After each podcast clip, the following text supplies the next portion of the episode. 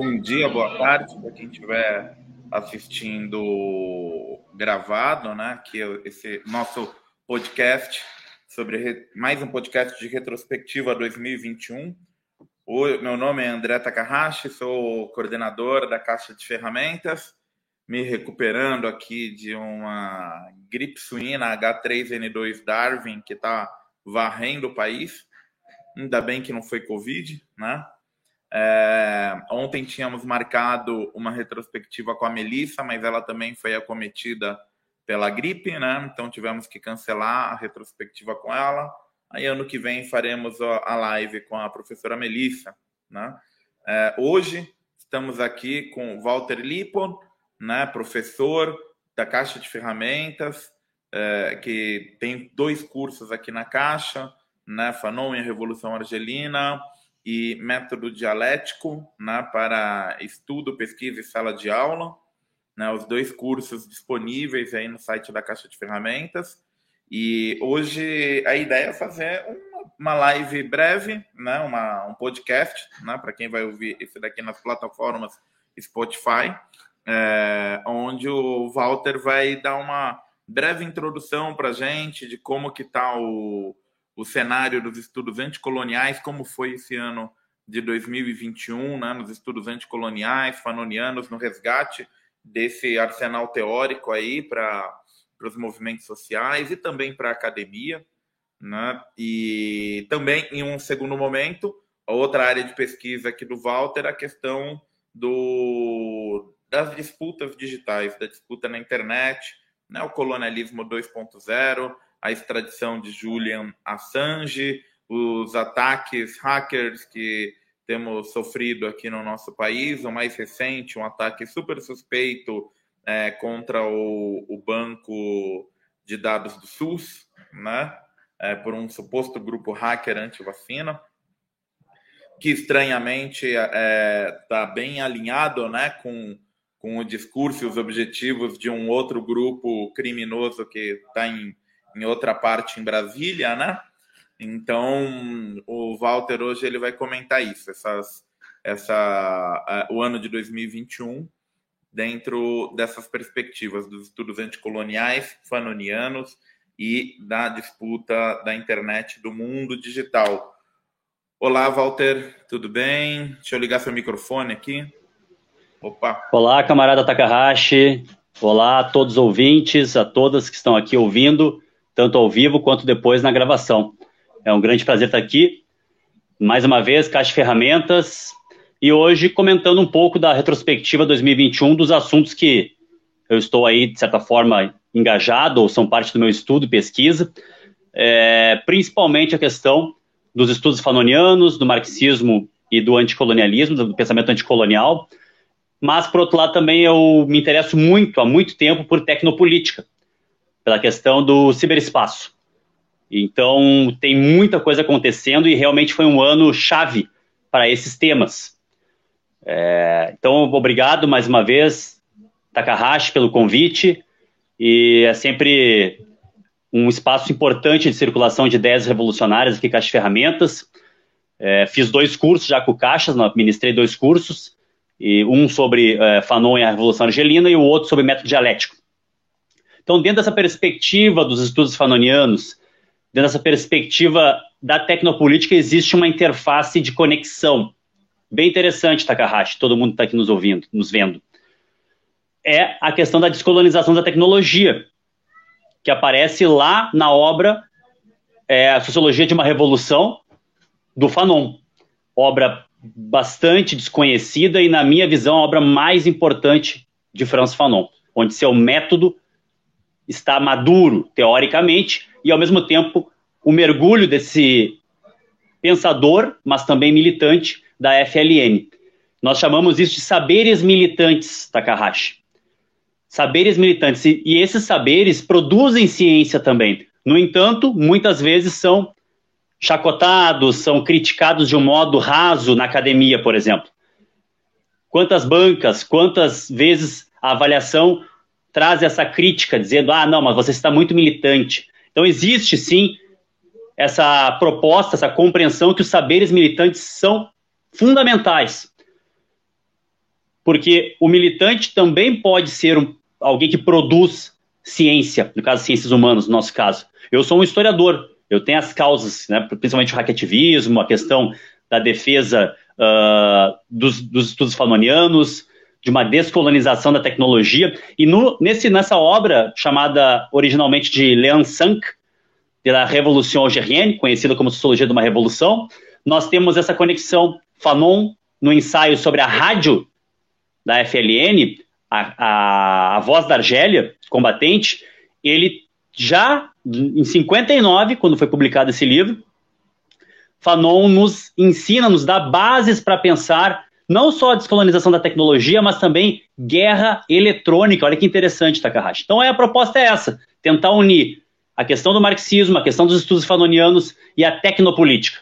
Agradeço mais uma vez, mais uma vez o convite e iremos desenvolver a, a, a fala em cima desses temas. Walter, você pode falar para a gente, então, como que está o, o, o, cenário aí das pesquisas, como que foi né, os seminários, a agenda, como que estava antes, né, essa questão aí do Fanon, porque eu vejo que o, o Fanon, tá, a gente está passando por uma redescoberta né, do pensamento fanoniano, na esquerda, principalmente, né, ele, ele tem sido apropriado por, por outros grupos, né, uh, por, um pessoal mais pós-moderno, identitário, né, que chegava inclusive a, a falar que Fanon não é, não é marxista, nunca foi. O, eu vejo que, é, inclusive, algumas pessoas, às vezes, que são mais próximas dessas, dessas outras linhas, né, vamos falar o nome, né, de Jamila, esse movimento negro mais, mais, mais liberal, assim, que, que é uma inclusão no capitalismo e não uma superação dele, é, o pessoal que é mais próximo dessa linha coloca, muitos colocam até que Fanon não era marxista, né? E por muito tempo eu vejo que Fanon foi é, reivindicado e apropriado por esse, por esse campo, é, e agora está tendo uma reapropriação de novo por um campo mais marxista, né? É, você poderia dar um histórico de, de como que foi essa apropriação pelos pós-modernos, quando que voltou a ter uma discussão mais é, consolidada sobre o Fanon no, no, no meio marxista, na, na, esquerda socialista e revolucionária de modo geral, né? voltou porque já teve, né? e agora está voltando a ter essa discussão aqui no Brasil, e, e, como, e como que 2021 é, marcou isso daí, né? quais os eventos, quais as publicações, é, e, e, eu acho que assim a gente tem aí um, um elemento que praticamente todos que acompanham a caixa de ferramentas devem saber, né? Que é o camarada Jones Manuel, né? um influencer grande, youtuber, né? Chega num, num pessoal bastante amplo, que, e ele tem feito né, um, um trabalho aí de, de mídia, de comunicação por fora da academia, é, reivindicando e colocando essa questão do pensamento fanoniano ele tem até um curso né, na, na, na caixa de ferramentas, que é Marxismo e Questão Racial e Colonial, onde ele aborda pensamento fanoniano e, e, a questão colonial. Ele também tem outro curso na classe esquerda, onde ele também aborda o pensamento fanoniano nesse outro curso, né? É... Mas além dele tem outros atores, né? Tem outros atores, outros elementos, editoras que têm então, você pode dar um, um, um recorrido histórico sobre isso e, e, o ano de 2021 especificamente, como que ele, como que ele, qual a importância dele para esse resgate, né? Por que esse resgate? O ano de 2021 é muito importante para os estudos fanonianos, não só na retomada da, dos estudos e compreensão da dialética de classe e raça no Brasil, e, mas principalmente na publicação de obras que estavam esgotadas e também de obras inéditas. Eu comecei com meus estudos sobre Fanon através da organização coletivo Fanon, professor Orson Soares. Nós começamos lá no primeiro Fórum Social Mundial em Porto Alegre, 2001, e naquela época estava tudo esgotado. Eu, eu consegui, a primeira vez que eu consegui um livro do Fanon era um livro em inglês da New York, New York Groove Press, 68, Black Skin, White Masks, o Pele Negra, Máscaras Brancas. Depois nós conseguimos o Condenados da Terra, de 68, da civilização brasileira.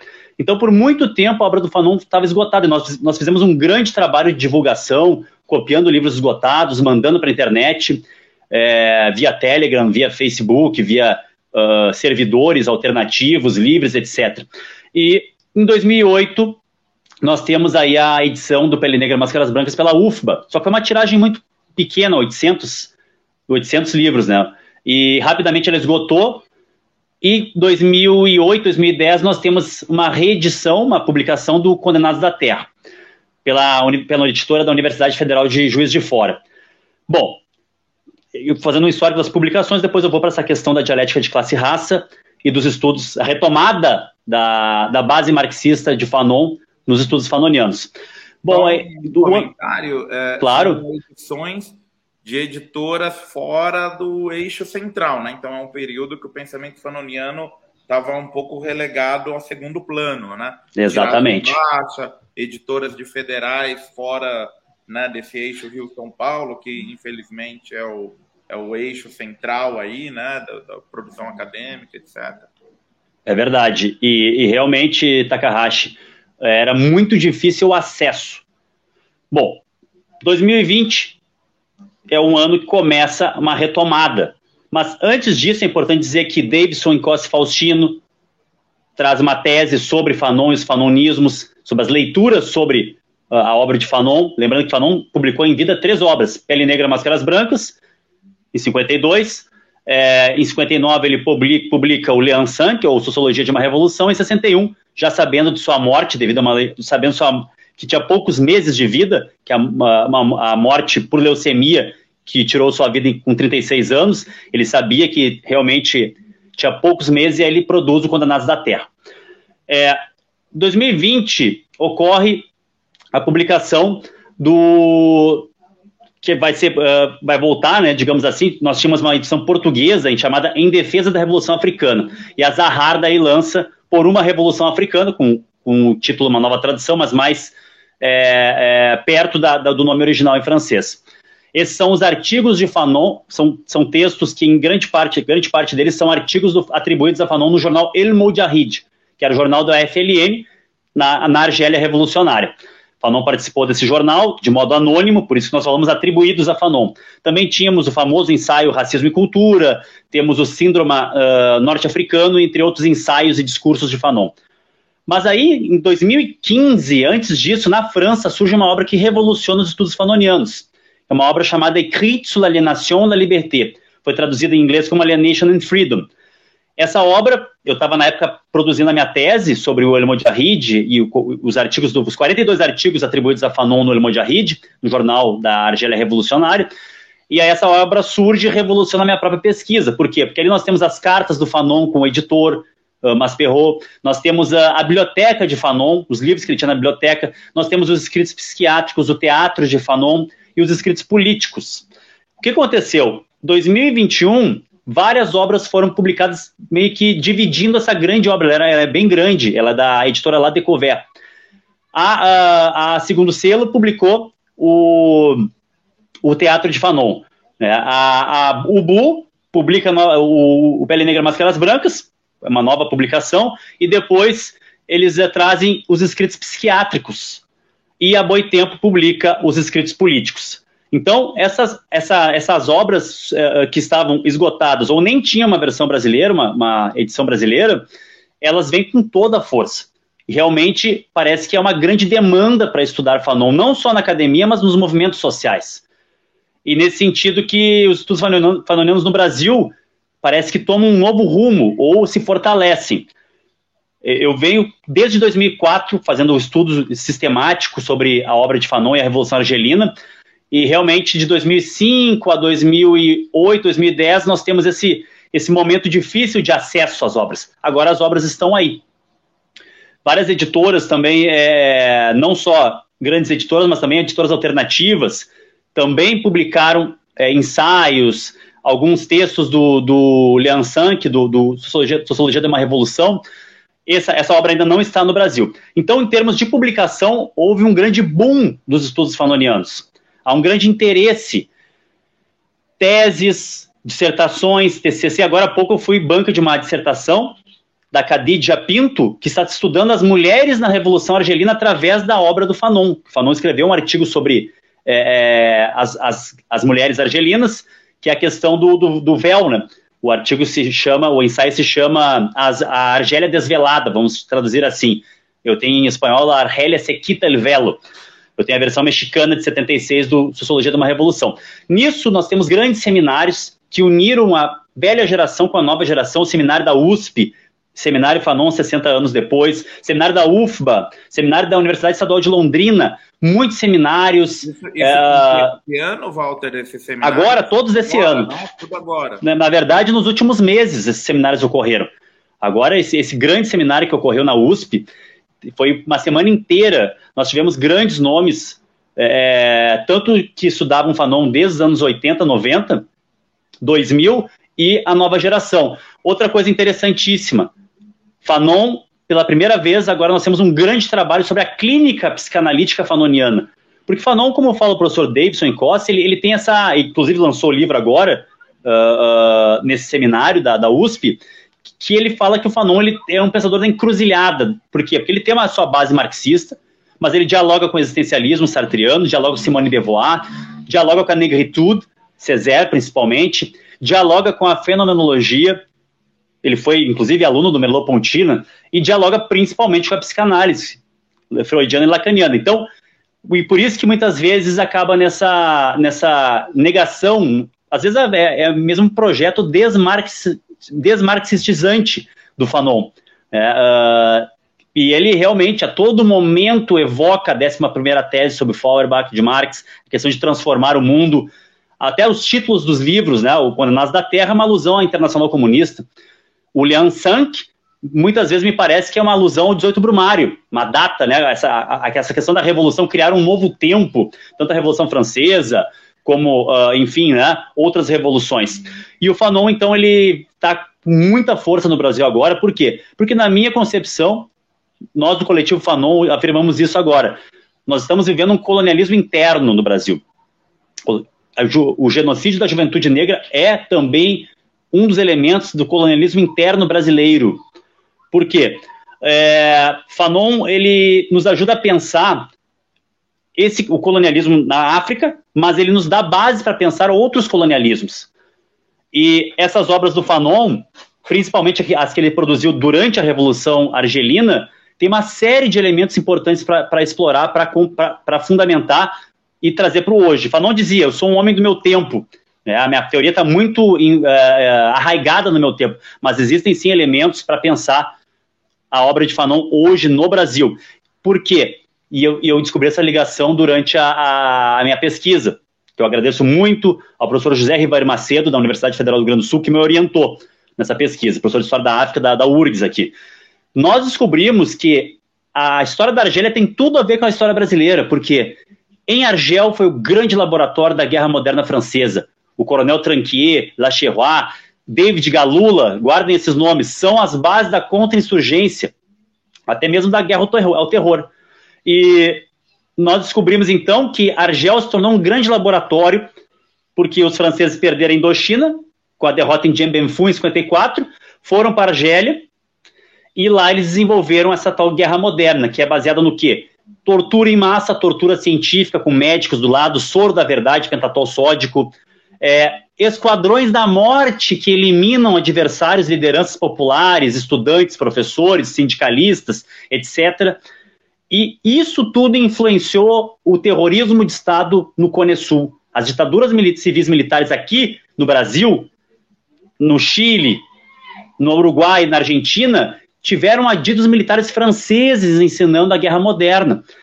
Então, a influência da, da, da, Revolução Argelina tem tanto esse lado nefasto, mas também tem uma influência na esquerda brasileira. Muitos exilados da ditadura foram para a Argélia.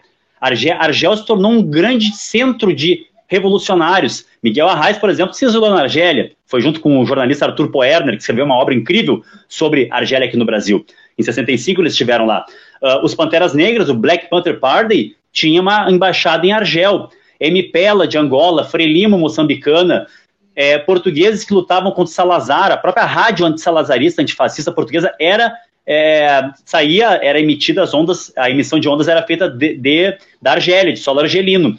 Então, existem esses dois, duas grandes ligações, uma pela esquerda revolucionária e outra por, pelos militares que realmente, se nós compararmos os métodos de terrorismo de Estado, as tecnologias de poder das ditaduras, elas têm base muito mais na doutrina francesa de guerra moderna que nos Estados Unidos. Na verdade, os próprios Estados Unidos foi treinado por os militares franceses em Fort Bragg, Fort Benning, e a própria Escola das Américas no Panamá foi um centro de difusão da guerra moderna francesa. Os franceses ensinaram essa guerra de contra-insurgência, contra-revolucionária para os Estados Unidos que, e para os brasileiros, para os chilenos, para os militares aqui que deram os golpes. Então, isso é, isso é uma parte. Agora, a outra parte, camarada Takahashi, é a seguinte: em certo momento, a, a, começa a ocorrer uma disputa em cima de Fanon. Nós temos de um lado pós, os pós-coloniais, Romi Baba, principalmente Said. Nós temos o próprio Achille Membe, pensador de Camarões, agora está na África do Sul, que vão utilizar é, elementos do pós-estruturalismo. O, o Mbembe, por exemplo, usa Foucault, biopolítica, e ele faz uma subversão desse conceito de biopolítica em necropolítica, com um corte da questão colonial da racialização em Fanon. Então tem essa, essa questão dos pós-coloniais. Depois temos os decoloniais, Mignolo, Quirrano, Dussel, pessoal aqui que também diz que Fanon e Mariátegui são os nomes que dão, digamos que, um, um giro epistêmico uh, em cima da teoria uh, aqui na América Latina. Por outro lado, também os estudos subalternos, Spivak também tem base em Fanon. Mas durante os anos 70, a leitura de Fanon era em cima do Condenados da Terra. Isso que é interessante. O pessoal pós-colonial gosta muito de pegar a leitura do Pele Negra Máscaras Brancas, onde tem a questão da psicologia do racismo, a questão da, da experiência vivida do negro, né, da, da linguagem, do corpo da linguagem do racismo. E às vezes até tem pessoas que vão falar o seguinte: olha, existe um corte epistemológico, lá Althusser, que falava do, do, do Marx, existe um corte epistemológico entre o jovem Fanon, muito hegeliano, ou muito ligado a, ao método da, de Merleau-Ponty, da fenomenologia, mas, e aí teria um Fanon mais revolucionário e maduro no, no Condenados. Eu discordo. Eu acredito que a, a, teoria do Fanon já estava em estado nascente e o método da sociogenia já estava criado no Pele Negra.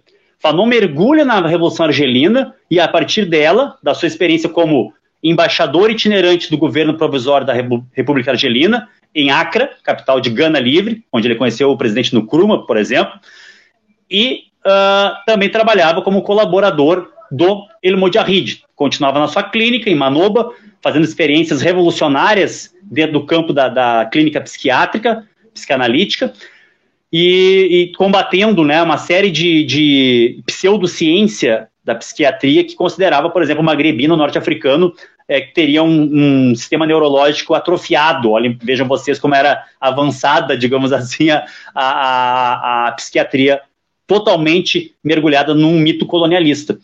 Então, o Fanon combate esses mitos nos seus, seus escritos psiquiátricos, na, no El Mojahid empreende, ele vai para dentro do núcleo da produção de ideias e circulação de ideias revolucionárias, participa de uma grande rede intelectual que conecta a África, a Ásia, a Europa e a América, e todo esse trabalho dele, ele influencia a Revolução Argelina e é influenciado por ela. Então, nós temos que ter o cuidado de não fracionar o Fanon e, principalmente, ao gosto da academia, retirar o seu caráter revolucionário. Fanon era um militante da FLN. Fanon dava cursos de dor, para aguentar dor, para suportar tortura. Fanon combateu o nazismo no, na, na, Segunda Guerra e depois combateu o colonialismo francês.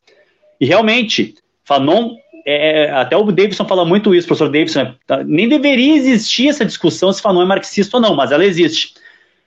Não só Fanon, mas Davis chega no Brasil também, com, agora com novas publicações, e é uma, é uma pensadora imprescindível para pensar a dialética de raça, classe e gênero. Então, eu vejo que há uma grande retomada da, dos estudos sobre dialética, da dialética de raça e classe, e eu vejo com, muitos, com muito bons olhos isso. Então, nesse sentido, há um grande avanço de, da juventude, principalmente, ligada a ideias, ideias revolucionárias. É, o pessoal do Minervino, aí, que tem estudado bastante Fanon e tentado é, combater né, essa, essa mutilação mesmo que fazem com a teoria fanoniana, no sentido de retirar o seu caráter revolucionário e deixar só as questões ligadas mais ao gosto, digamos, do pós-estruturalismo. Eu dialogo muito com os pós-coloniais, dialogo com o decolonial, não tem problema quanto a isso. Agora, pegar o Fanon e retirar o seu caráter marxista revolucionário é muito complicado. É muito complicado. E aí nós temos que ver o seguinte: Fanon defendia um novo humanismo, não o humanismo burguês, mutilado, europeu, humanismo que, como ele mesmo diz, né, canta o homem, canta o ser humano em todos, em todos os cantos do mundo, no entanto, os massacra, né, criando uma subhumanidade nas colônias. Fanon diz que o novo humanismo brota da luta dos colonizados. Esse novo humanismo, então, é importante. Eu convido vocês a fazer a leitura da minha obra, tá? inclusive quero dar uma notícia aqui, Takahashi, se possível, estou muito feliz. Nós tivemos o lançamento do livro no Brasil, Franz Fanon e a Revolução Argelina, pelas Ciências Revolucionárias, é, com o prefácio do Davidson Encosse Faustino, orelha do João Carvalho e a apresentação do meu ex-orientador, grande professor José Ribeiro Macedo. Essa obra, então, eu, eu adentro exatamente nisso. Eu vou lá, eu, eu, tento colocar o máximo possível o leitor mais próximo da mesa de redação do El. Para que vocês compreendam e façam toda uma cartografia das fontes, é, onde estão os artigos, quem atribuiu a Fanon, se foi Josi Fanon, sua esposa, se foi Red Hamalek, o redator-chefe do El Mujahid, ou se foi o, amigo editor italiano de Fanon, Giovanni Pirelli.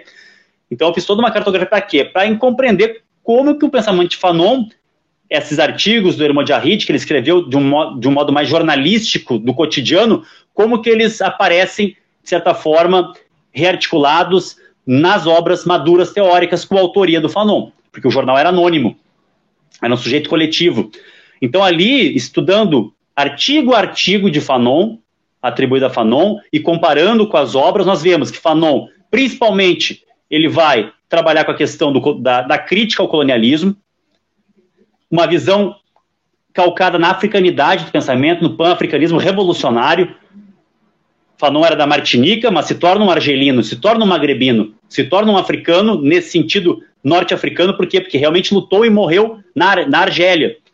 Né? Na verdade, ele, ele ficou com leucemia, foi para a União Soviética tratar, é, é, nisso ele está escrevendo Condenados da Terra, ele, o tratamento não faz nenhum efeito e ele é mandado para os Estados Unidos, ele não queria ir para os Estados Unidos. Ele dizia: Eu não quero morrer num país de linchadores. E foi o que aconteceu. Fanon falece nos Estados Unidos, vai, seu corpo vai para a Tunísia e ele é enterrado na fronteira da Tunísia com a Argélia. Hoje, Fanon está na Argélia, na terra que ele tanto amou, defendeu e lutou.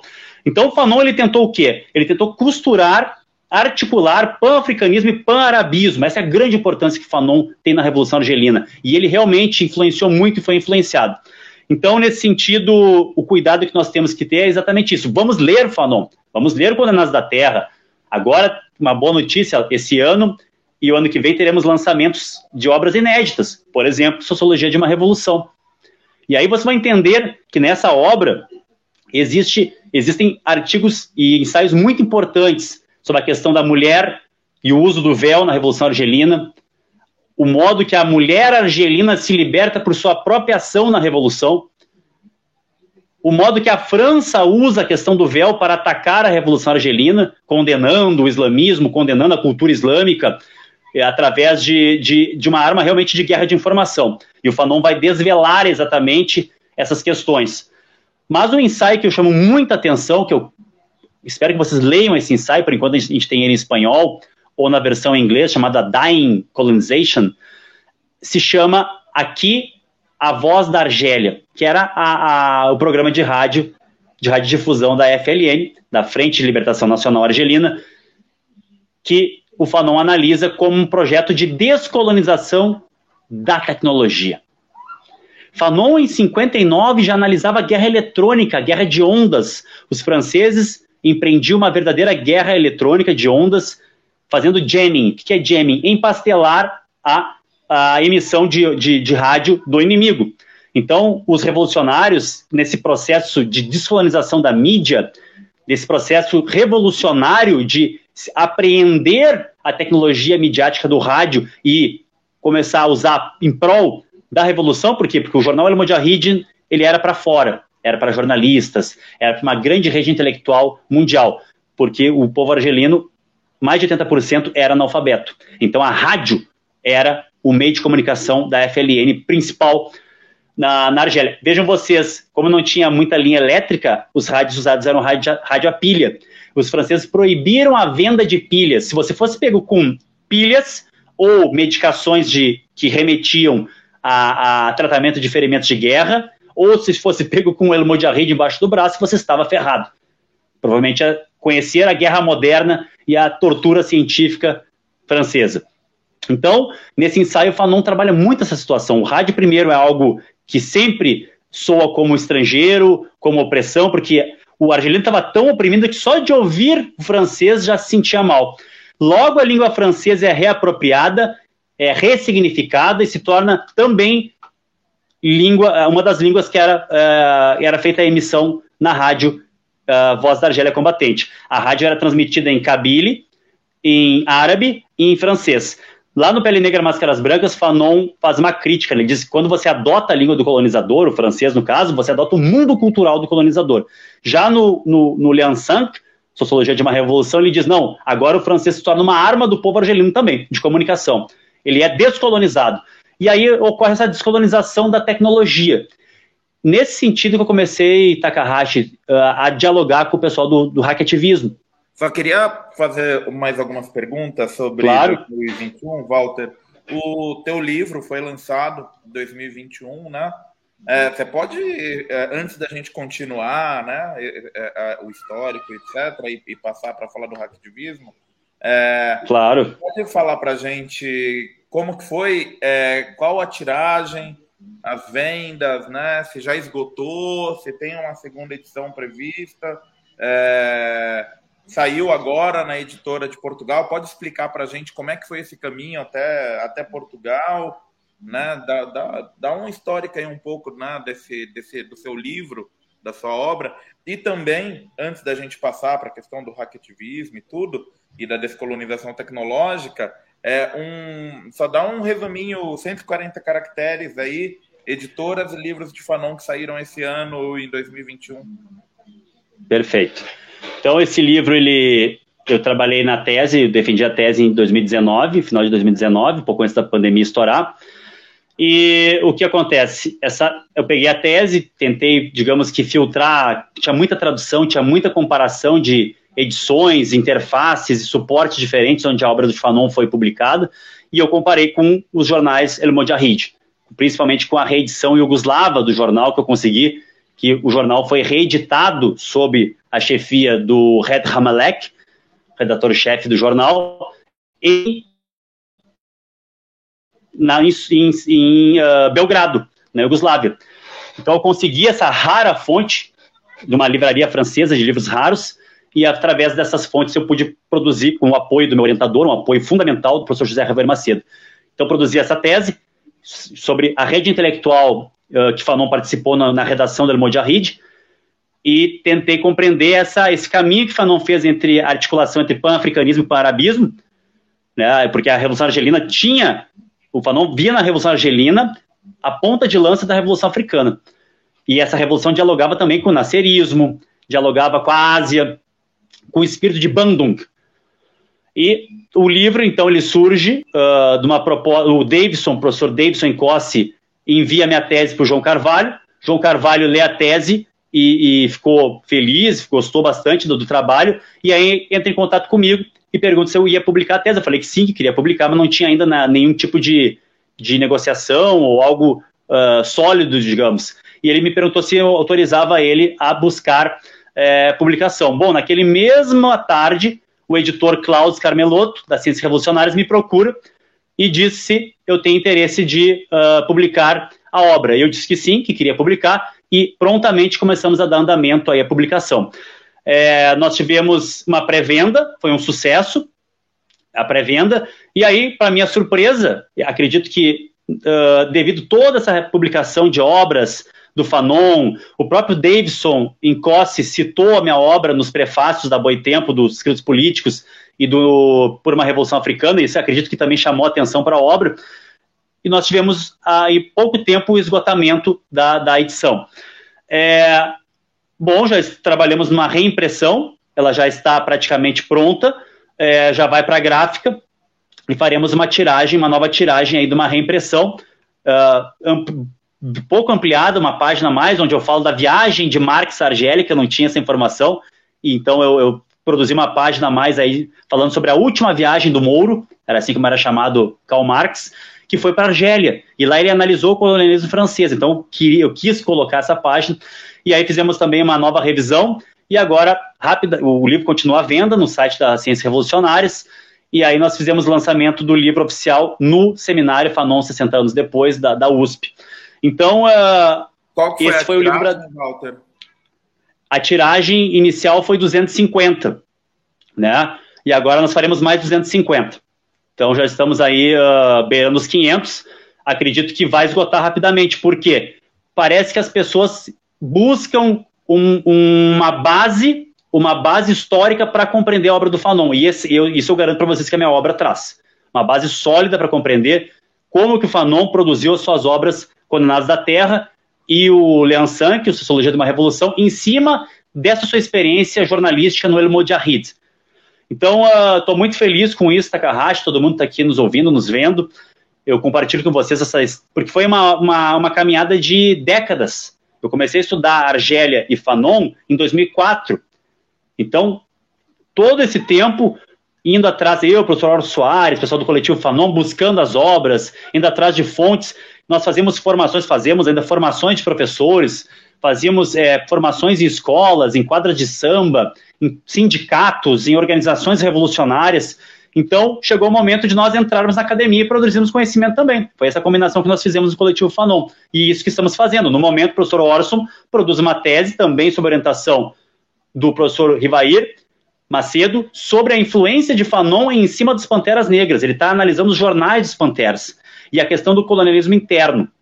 Então, é, aí surgiu essa oportunidade pelo, pela editora Proprietas, lá em, uh, lá em Portugal, de fazer uma versão portuguesa europeia do livro. E eu aceitei prontamente, por quê? Porque eu sei que estando lá em Portugal, não só a circulação em Portugal, mas também em toda a África lusófona. Então, nosso objetivo é esse: que a obra chegue em Maputo, chegue em Luanda, que a obra chegue é, em Guiné-Bissau, São Tomé e que também vá mais longe, que vá ao Timor também, na Ásia, que vá ao Timor na leste, desculpe.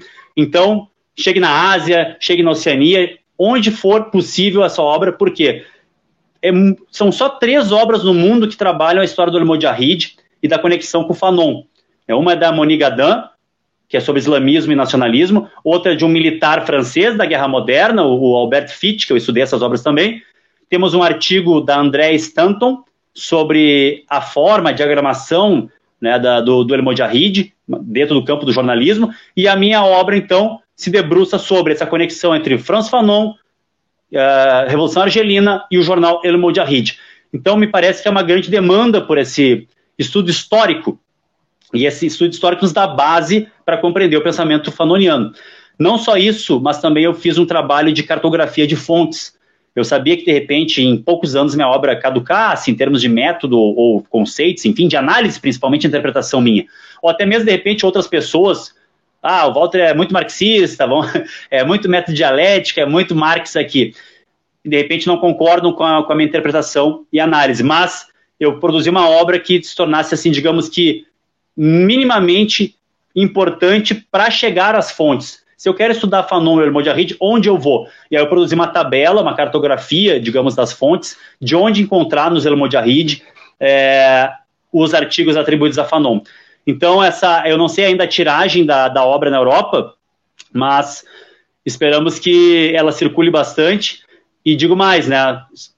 Agora estão vendo essa questão do Omicron aí, dessa, dessas novas gripes, novas não, né? Já estão voltando agora o Takahashi. Estimo melhoras, o camarada aí que também teve esse problema, infelizmente, e porque nós queremos fazer lançamentos presenciais em Porto Alegre, no Rio de Janeiro, em São Paulo.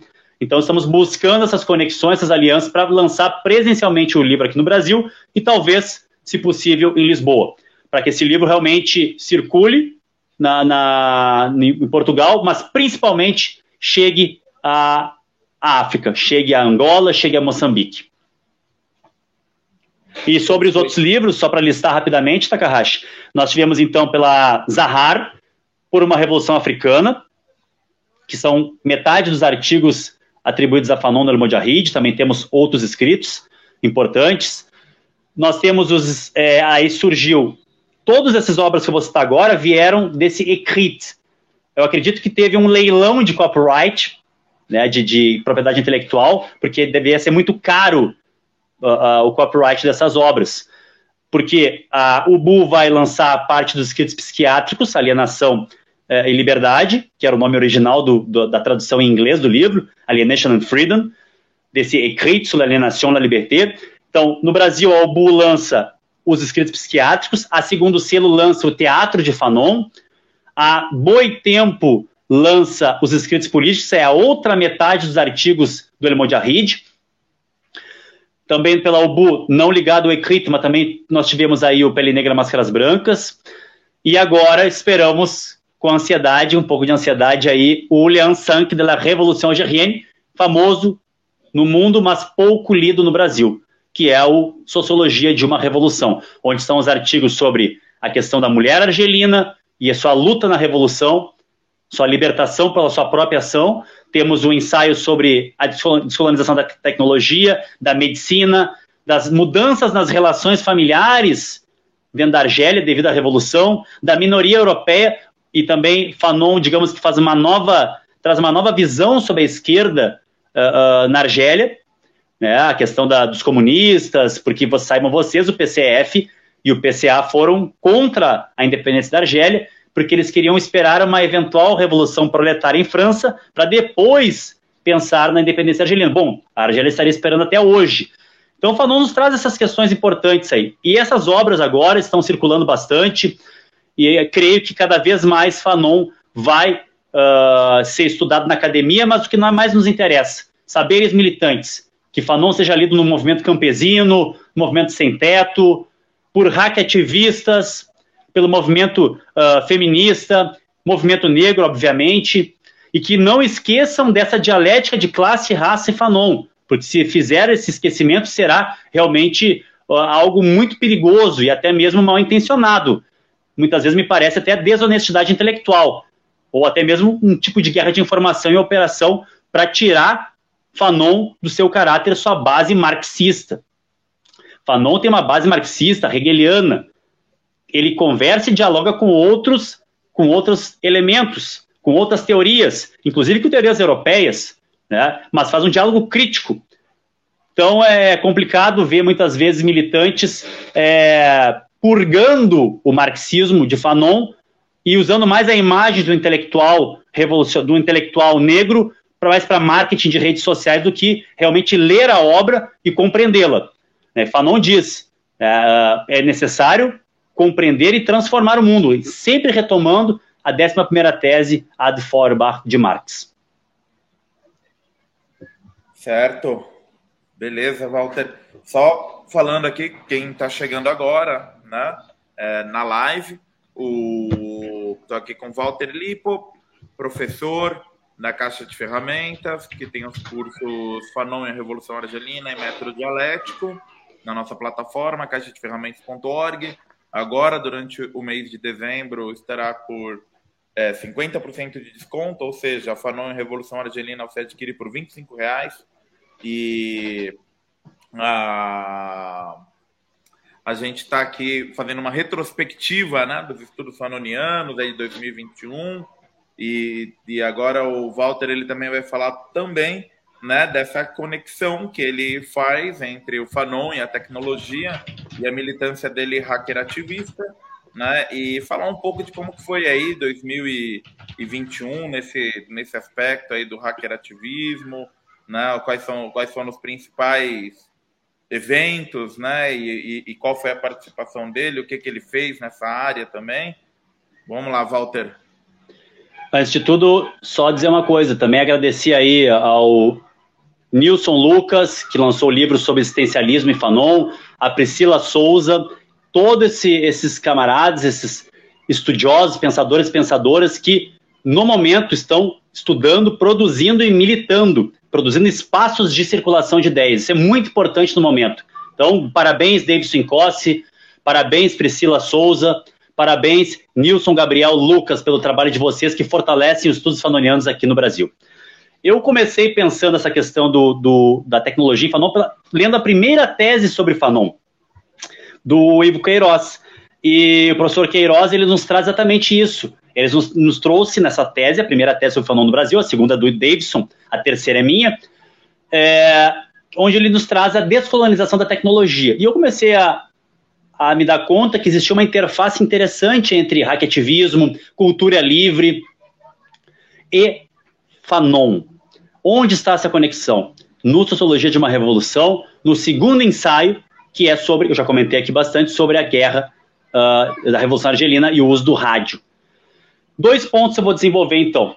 É, Fanon nos traz muito sobre a descolonização da tecnologia, que nós devemos sim descolonizar a tecnologia, e eu comecei a unir essas questões, inclusive conversando muito com o professor Davidson sobre colonialismo digital, sobre racialização de algoritmos, entre outras coisas. Então eu queria comentar também que hoje nós temos vários clubes hackers pelo país.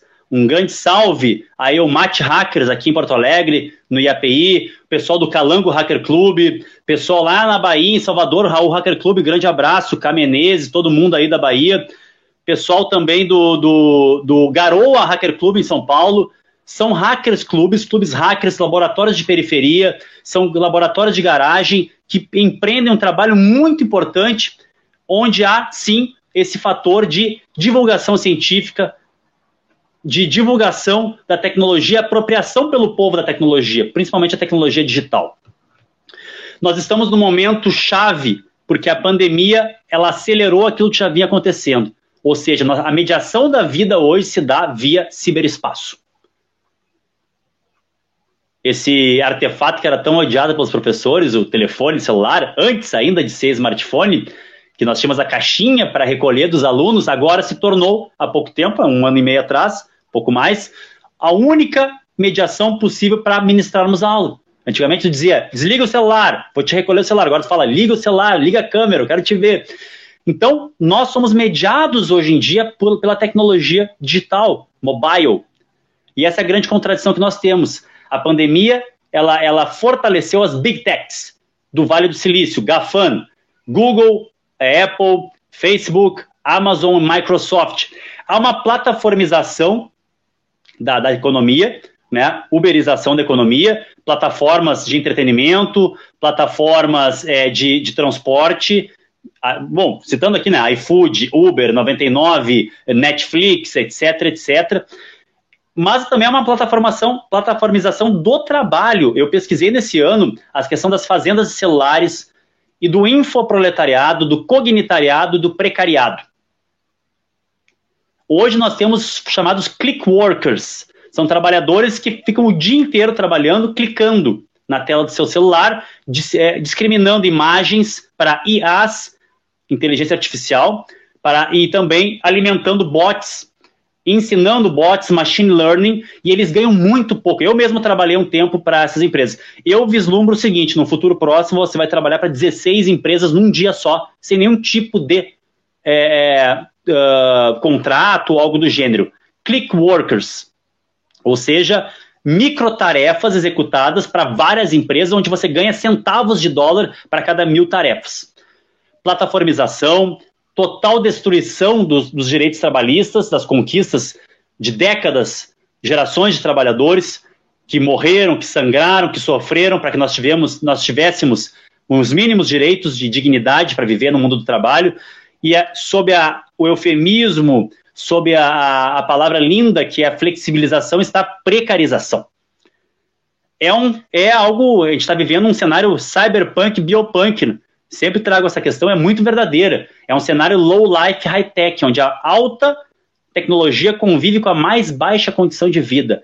A tecnologia não libertou o ser humano daquele discurso, daquele discurso iluminista, do mito prometeico do progresso. Pelo contrário, hoje nós vivemos um, a plataformização, a precarização, o surgimento de um infoproletariado, de um precariado e, ao mesmo tempo, vigilantismo digital com o projeto PRISM, que Snowden vai denunciar, A Wikileaks traz um outro lado da questão, a própria Julian, Assange agora sendo a perigo de ser extraditado, teve mais uma vez né, um problema sério de saúde, é, um, um AVC, devido a toda a pressão que ele sofre, por quê? Porque ele falou a verdade, vazou, ele não, né, uh, no caso, uh, na época, uh, foram vazados documentos para a Wikileaks, esse site que veio lá da, da Deep Web mesmo, da, da rede Tor, onde tinha essa possibilidade de, de whistleblowers, denunciantes, trazerem questões de empresas, de governos.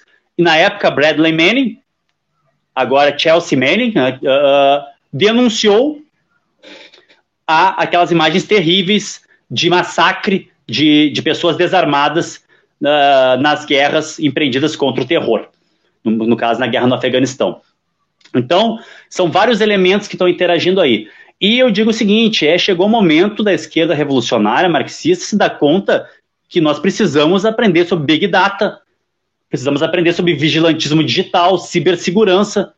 O pessoal anarquista está muito além, há muito tempo, falando sobre isso, sobre cultura livre, pensar o copyright, o copyleft, pensar a cibersegurança, alternativas, mas ao mesmo tempo se apropriar de toda essa tecnologia que nós temos. Nós vimos que a tecnopolítica é essencial o Bannon criou esse método de usar uh, mineração de big data, de dados de usuários, usar micro-targeting para bombardear com marketing aquele indivíduo, com o que ele quer ouvir, e disparos em, em, em botnets, redes de bots, que são esses robozinhos, uh, softwares, né?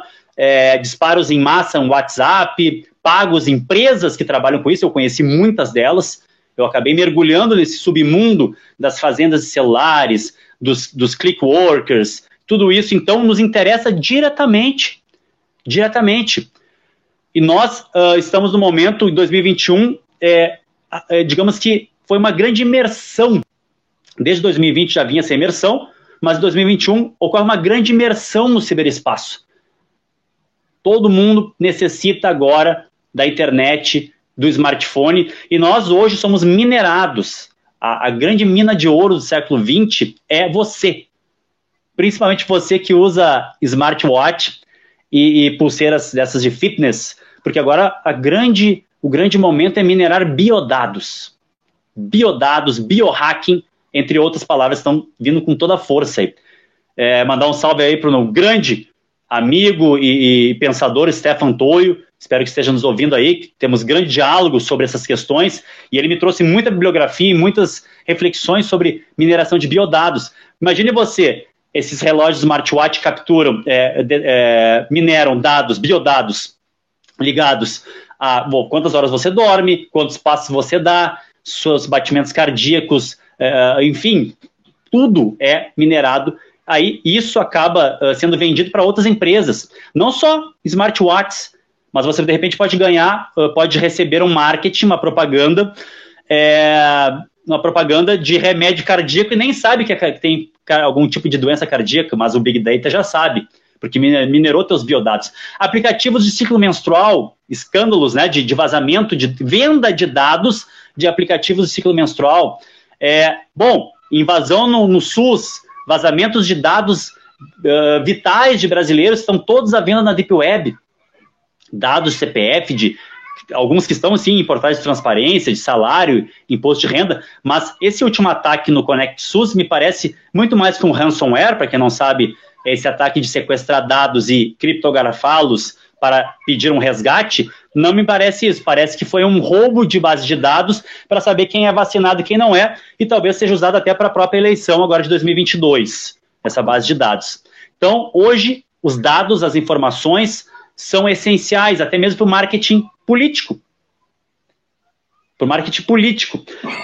Então, esse ataque aí, Takahashi, me parece muito mais do que um ransomware, me parece esse povo aí, dessas milícias digitais que, de direita, extrema-direita, que atuam para reeleger Bolsonaro e sua turba de delinquentes digitais e essas milícias de extrema-direita que fazem ataques a, a, a sites, fazem ataques e, e, roubam dados para fortalecer sua base de dados e aí fazer rodar suas fazendas celulares, seus disparos, etc. Dentro do que nós chamamos também de fake news, que é outro problema muito sério. É por isso que eu defendo Takahashi. A escola hoje tem que trazer um letramento para o consumo crítico de informações, muito mais conteúdo. Nós precisamos é trazer um letramento para essas crianças para que eles possam discernir e jovens discernir o que é uma fake news, que não é, porque isso aí é nefasto. Olha o estrago que fez as fake news na, na, na, nas eleições passadas aqui. Então, isso é muito importante. Temos mais duas coisas aqui, Takahashi, para falar, mas se quiser fazer alguma pergunta, eu espero aqui. Não, fala, fala. Bom, eu, eu também temos aí a extradição do Assange, que está em cima da, da onda, que é importante pensar. Para quem não conhece o Wikileaks, conheça. É, o Wikileaks uh, tem muita documentação, muita documentação sobre vários escândalos, crimes de guerra, e isso que dá raiva. Criminosos de guerra estão soltos. E Assange, que fez um trabalho jornalístico incrível, criando esse, essa tecnologia de criptografia que permite você denunciar empresas, necrocorporações, empresas que têm uh, uma série de crimes corporativos contra a vida, governos imperialistas.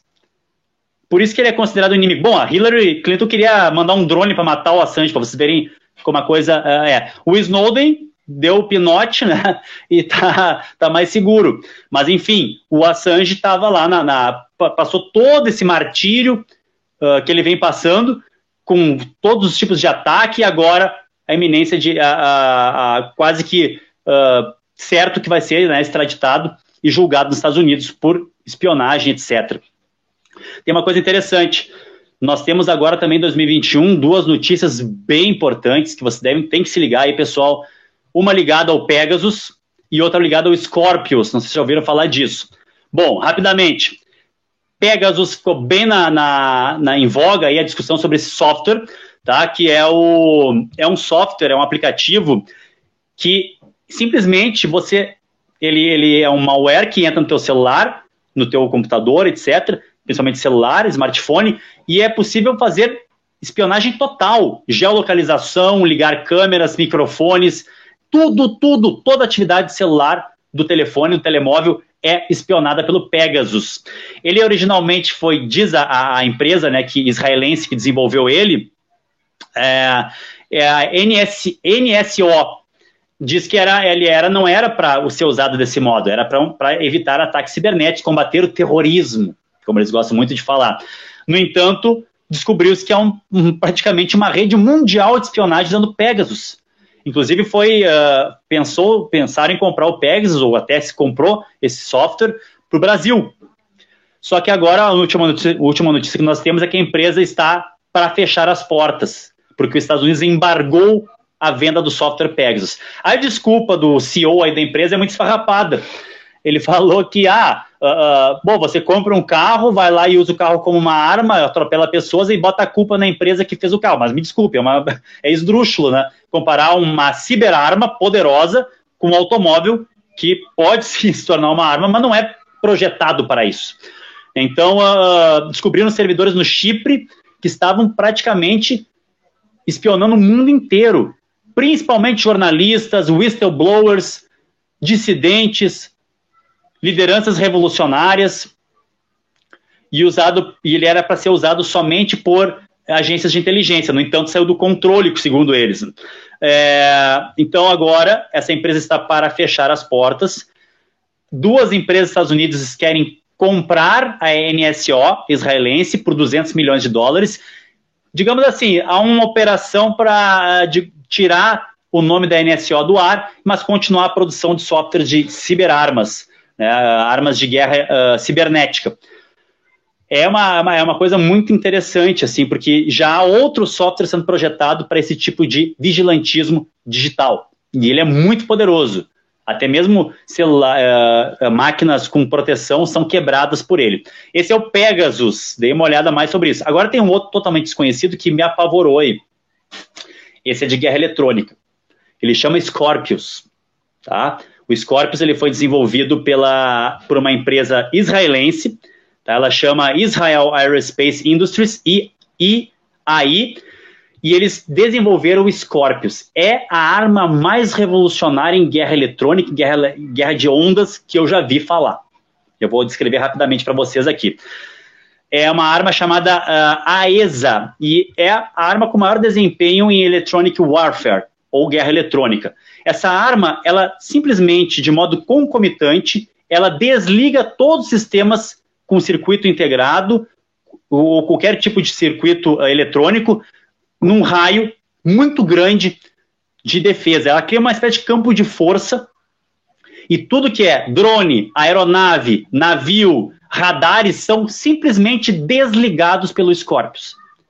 É uma grande revolução na, na, na guerra eletrônica. Veja você, Fanon já falava de guerra eletrônica lá em 59, falando do jamming, que os franceses empreendiam guerra eletrônica para empastelar, para impossibilitar a transmissão de ondas da, da, da rádio argelina. Esse Scorpius, então, ele pode ser aplicado de modo terrestre, a Scorpius G, eu anotei aqui, estou tirando essas, essas uh, algumas informações de defesa net, entre outros sites. Esse Scorpius G, ele é um sistema terrestre, ele detecta e neutraliza ameaças terrestres e aéreas. Ele é um sistema móvel, tá? Ele cria uma cúpula eletrônica de proteção acima de um amplo setor geográfico para neutralizar ampla gama de ameaças modernas. Tem a versão naval do Scorpius, tá? Ele neutraliza mísseis de cruzeiro antinavio over to horizon, veículos aéreos de combate não tripulados, ou seja, drones, é, e radares de imagem aerotransportados.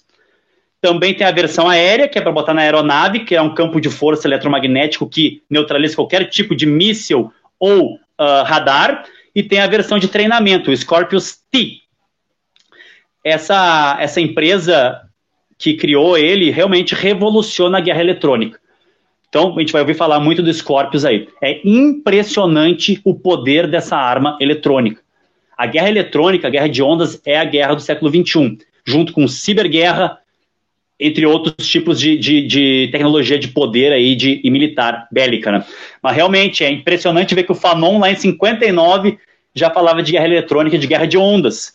E agora, em pleno 2021, o Scorpio se torna uma das armas mais poderosas, não tem nada de ficção científica. Ele simplesmente faz feixes de ondas eletromagnéticas que desligam aeronaves, drones, mísseis e também radares. Então é impressionante Takahashi aí. É o primeiro sistema de guerra, de guerra eletrônica a detectar e neutralizar várias ameaças simultaneamente, concomitantes. Então essas são as grandes novidades do, do, do ano de 2021 sobre a questão da, da guerra eletrônica, da ciberguerra. Se vocês querem dar uma olhada e ficar um pouco apavorados, vão no, no site, coloquem aí no motor de busca de vocês, uh, seja Google, seja DuckDuckGo, o que for, coloquem aí é, mapa de ciberameaças da Casper Sky, empresa Casper Sky. Vocês verão um mapa em real time, um mapa em tempo real de todos, todos não, mas grande parte de ataques cibernéticos ocorrendo no mundo. O tipo de ataque, quem está atacando quem, que país, de onde que país parte, para qual país vai. É impressionante ver esse mapa, Takahashi. Então, 2021 é o ano da imersão no ciberespaço. A mediação da vida é feita pelo celular, pela internet e também do desenvolvimento de armas muito poderosas, não só na ciberguerra, como o Pegasus, que vão ser usados para vigilantismo digital. O próprio Snowden pediu o fim do projeto Pegasus. E agora a empresa essa parece que está sofrendo aí um revés. Me parece que não é revés nenhum, que estão rearticulando o capital da empresa para, digamos que, fazer uma cortina de fumaça aí e, e, tentar limpar o nome da empresa, colocando um novo nome. Assim como a Academy, a, a famosa, né, Blackwater, é, que o Jeremy Scarhill analisou na obra dele, o jornalista, é, trocou de nome para Academy, agora é outro nome, que é a maior empresa de mercenários, de terceirização, de logística e guerra, de logística de guerra e de soldados, enfim, operações militares. Se você tem uma grana boa, você pode dar um golpe aí num país usando mercenários, usando logística de guerra da Blackwater Academy. Walter, uh, teve uma novidade aí também nesse, nessa questão no cyberespaço. Seria legal, né, se você puder dar uma pincelada aí, que é a questão do metaverso e dos NFTs, né? Você pode falar um pouco para a gente, uma coisa introdutória, o que, que é e, e o, o, as implicações disso aí para os próximos anos? É, parece que é uma tendência uh, esse metaverso, né? Eu me lembro aquele filme interessante, em que a luta de classe é transplantada, é transportada para dentro do ciberespaço, que é o Real Player One. É um filme de gamer, que os caras têm um grande metaverso onde as pessoas jogam, são avatares, vivem. É, é, e, e, aí a, a, luta se dá entre grandes corporações e indivíduos, claro, que é uma visão romantizada, idealizada e, e perigosa até do herói né, individual, mas é interessante ver que essa avatarização da vida, essa, esse metaverso, ele tenta, de certa forma, acabar com a internet livre. Me parece que a internet livre está com os dias contados. Aquela utopia cibernética, aquela utopia da cibercultura anos 90, 2000, hoje se torna uma distopia. Vigilantismo digital, controle, é, é, plataformização do entretenimento, através né, da, da, do, da, da caça ferrenha de torrents, de sites, servidores de torrents. Agora é, nós temos a questão do DRM, que é Digital Right Management, ou seja, colocar softwares proprietários que impedem, por exemplo, por exemplo você baixar um filme do Netflix, do Amazon Prime. Então, a, nós, quando pagamos Netflix e Amazon Prime, nós fortalecemos os maiores inimigos da internet livre uh, que existem, porque são grandes lobistas contra a internet livre. E, claro, muitas vezes não tem como fugir. Eu mesmo sou professor. Eu fiquei anos a fio sem usar produtos Google, por exemplo. 2014 a 2000 2019, eu só tinha Telegram e Proton Mail, só. Mas perdi muitos contatos e, em certo, certo momento, me dei conta que era necessário voltar às redes proprietárias para circular ideias revolucionárias, para conectar, conhecer pessoas. Por isso que eu estou aqui agora. Mas o que acontece é o seguinte: uh, GAFAN, que eu falei antes, né? Essas big techs saem muito fortalecidas da, da pandemia. GAFAN significa Google, Amazon, Apple, Facebook, Amazon. E agora o Facebook vem com essa proposta de um metaverso, onde nós temos realidade aumentada, realidade virtual, é, é, dentro de um sistema de avatar, de viver uh, essa vida no ciberespaço. Mas o ciberespaço que parecia nos trazer uma democratização de acesso ao conhecimento se torna agora uma grande distopia. E o metaverso, essa monopolização total empreendida pelo Facebook Corporation. É, bom, ontem já tive relatos de assédio sexual dentro do metaverso, de, entre avatares, pessoas com avatares. E, então, essa, essa tentativa de criar é, portais de internet que impedem você viver em uma. Você fica numa bolha mesmo. E o metaverso tem essa pegada. É, esse filme, Real Player One, dei uma olhada nele, acho que é jogador número um em português traz essa, essa, faz algum tempo que esse filme foi lançado, mostra um metaverso. Meta, né? Metaverso é, é uma, é uma monopolização total.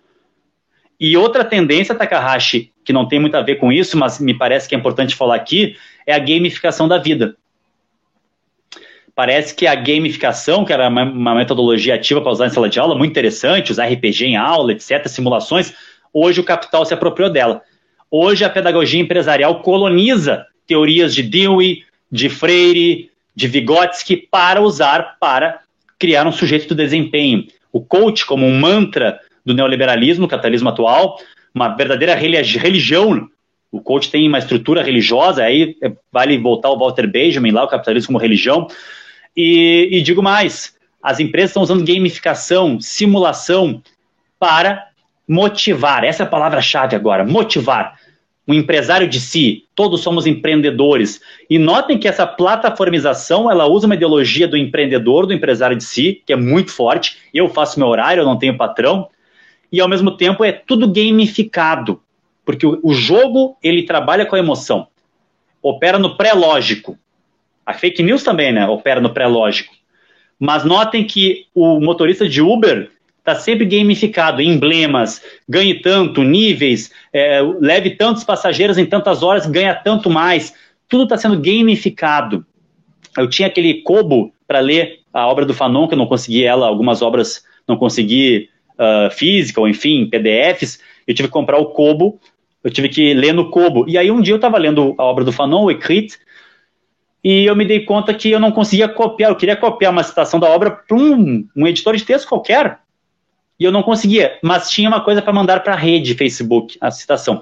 E um dia eu abro lá o, o, as configurações do Kobo e noto o seguinte: eu era é, emblema, o leitor que mais lê na madrugada, que mais sublinha, horas e tal, tudo gamificado com emblemas, você ganha tanto, você faz. Então, essa tendência também é muito forte. Por, um lado, a monopolização total, o uso de realidade aumentada, por quê? Resumindo, nós estamos na indústria 4.0. Desde 2010, nós entramos numa quarta fase da revolução industrial. E o paradigma tecno-educacional fordista-taylorista agora está sendo, é, digamos, jogado de lado por um paradigma flexível, por um paradigma de um trabalhador criador. Nem trabalhador, não se chama mais isso, é colaborador. Você é um empresário de si, um empreendedor. A indústria 4.0 é formada pelo Big Data, internet das coisas, realidade aumentada, nuvens. E parece que o capital necessita preparar uma nova força de trabalho e por isso que a escola também repensa aquela coisa mais da, da, sociedade disciplinar, né? Do Taylorismo, do Fordismo.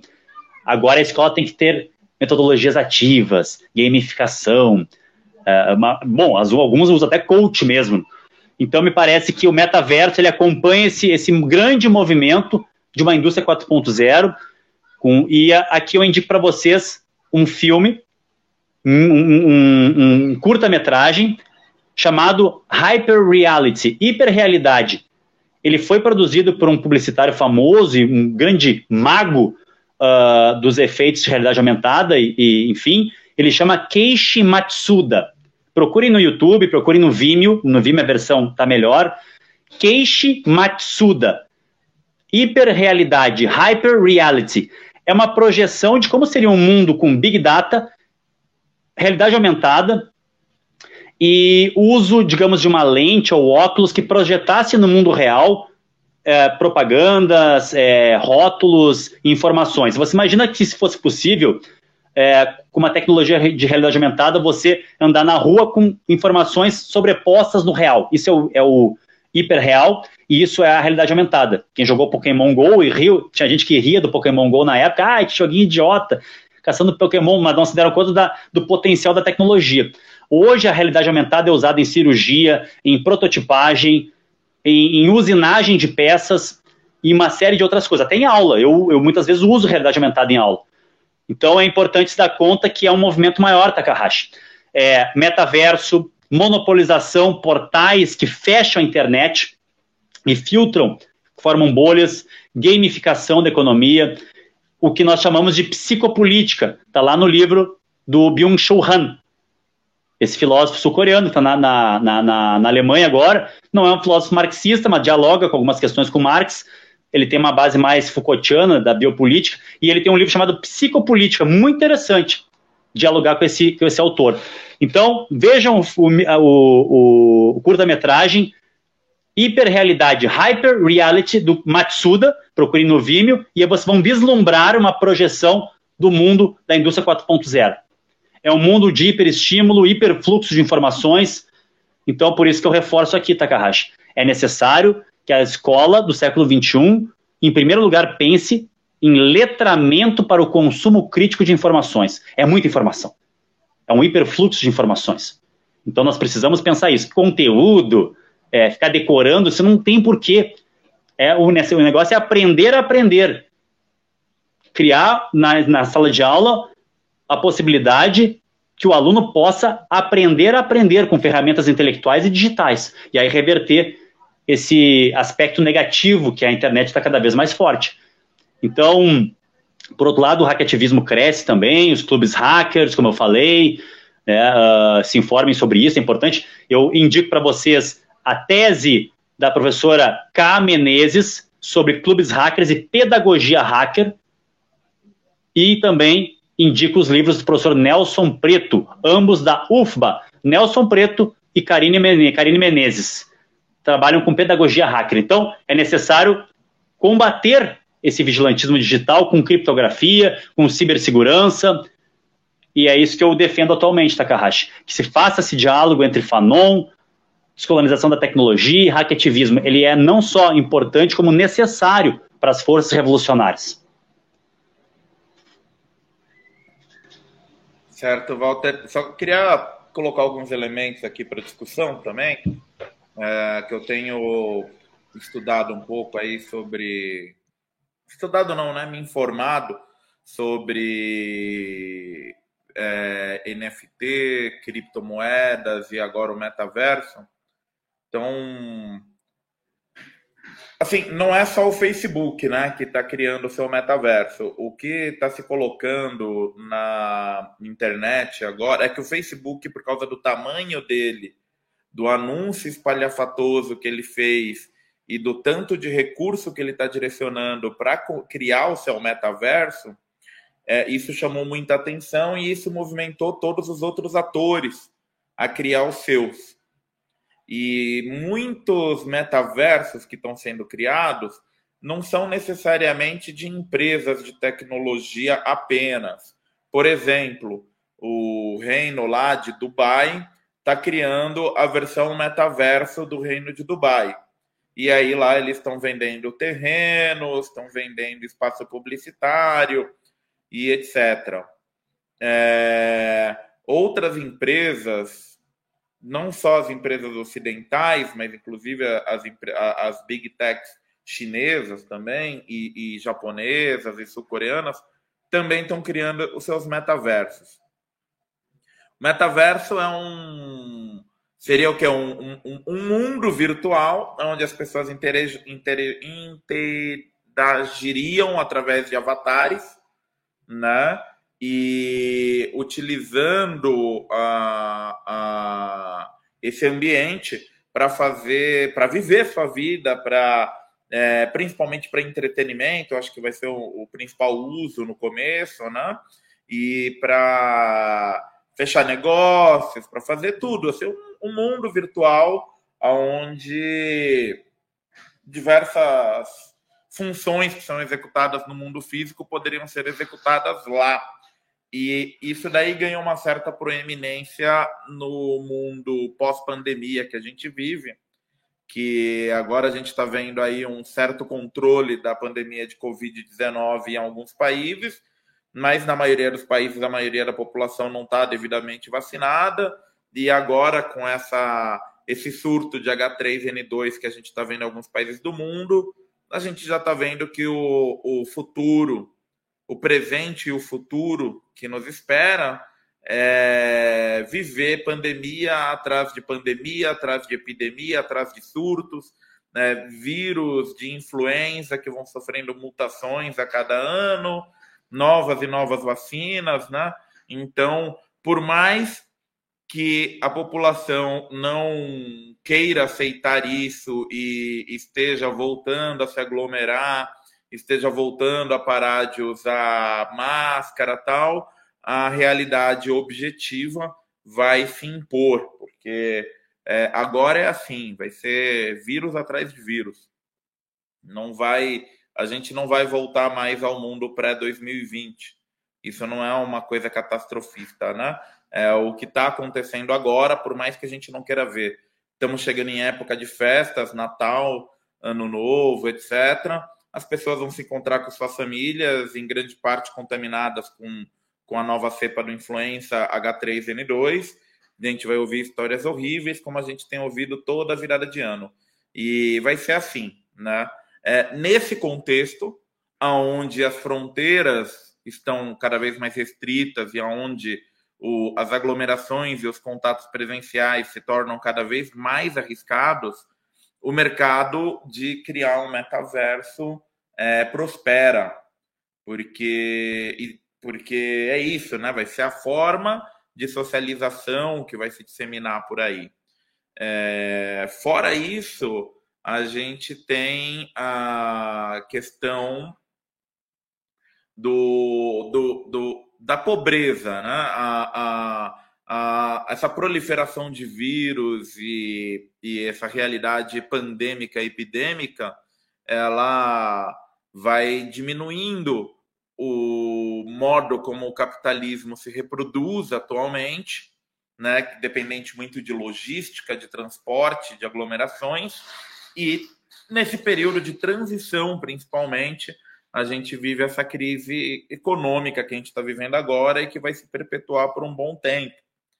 Né? É, o mundo não está mais aquele mundo das fronteiras que estava aquela tendência, né? de fronteiras abertas para em alguns países, né? principalmente entre países de primeiro mundo. Então, isso daí está se revertendo. Né? Então, a, a, as condições objetivas e físicas que possibilitaram a globalização neoliberal estão sendo muito alteradas e nisso o capitalismo vai se adaptar. E uma das principais formas de adaptação vai ser a proliferação dos diversos metaversos é, criados por multinacionais e às vezes por cidades, por estados. E o que, que vai ter de interessante nesse metaverso? Eu acho que pensando do lado objetivo material, primeiro, uma, uma coisa que vai ser boa para o metaverso, é, boa para uma utilidade que o metaverso vai ter, vai ser diminuir algumas necessidades materiais das pessoas, porque elas vão começar a concentrar sua vida em ambientes virtuais, vai estar um tempo no metaverso do Facebook, depois vai lá para o metaverso de Dubai, vai para o metaverso do não sei aonde e tal. Então as pessoas vão gastar muito mais tempo na é, é, o tempo que as pessoas gastam na internet, no celular, assim, né, de forma zumbi que a gente vive hoje em dia, isso daí cada vez mais vai se convertendo para imersões em realidades virtuais e metaversos. Isso vai fazer o quê? Com que essas pessoas tenham menos necessidades de espaço, por exemplo. Então, a tendência vai ser habitações cada vez menores. Porque as pessoas não vão precisar de muita coisa. Afinal, boa parte do tempo elas vão estar conectadas numa realidade virtual, sentadas né, saindo daquilo ali apenas para fazer suas necessidades fisiológicas de limpeza. Até o sexo, a tendência é que seja feito através do metaverso. E, e que seja uma grande procura, né? Muito provavelmente, muitas indústrias já estão explorando essa questão dos prazeres sexuais no metaverso, que vai ser uma grande procura. É, todo filme, todo conto de ficção científica aborda isso. Então, tem esse impacto. As, habitações vão ser cada vez menores à medida que o metaverso se expande. É, alimentação, talvez isso mude também, né? Porque afinal o cara vai estar preso num mundo de ilusão e é, só precisa que ele tenha um estímulo de que ele está comendo coisas saborosas, mas na verdade ele vai estar recebendo proteínas, carboidratos por outras vias desde que o metaverso transforme aquilo, oh não, eu comendo um grande banquete aqui nesse salão enorme que é minha casa, tal, não sei o quê. Todo mundo de ilusão, porque na vida real concreta as pessoas vão estar cada vez mais em cubículos e comendo ultraprocessados para se manter vivos, né? Isso tudo vai diminuindo também o custo de reprodução da mão de obra. Uma mão de obra que, que cada vez mais é, vai se basear em nada, em coisas etéreas, né? É, aí que entra o NFT. Né? Não vou me prolongar sobre NFT, que é um assunto muito complexo que eu não domino, mas o NFT, na verdade, ele seria quase como um mercado de arte. O que, que é o NFT? É uma arte virtual um desenho, um boneco, um cenário, alguma coisa que tem no seu código um, uma certificação de autenticidade. Isso organizado por blockchain e criptografia e tudo mais.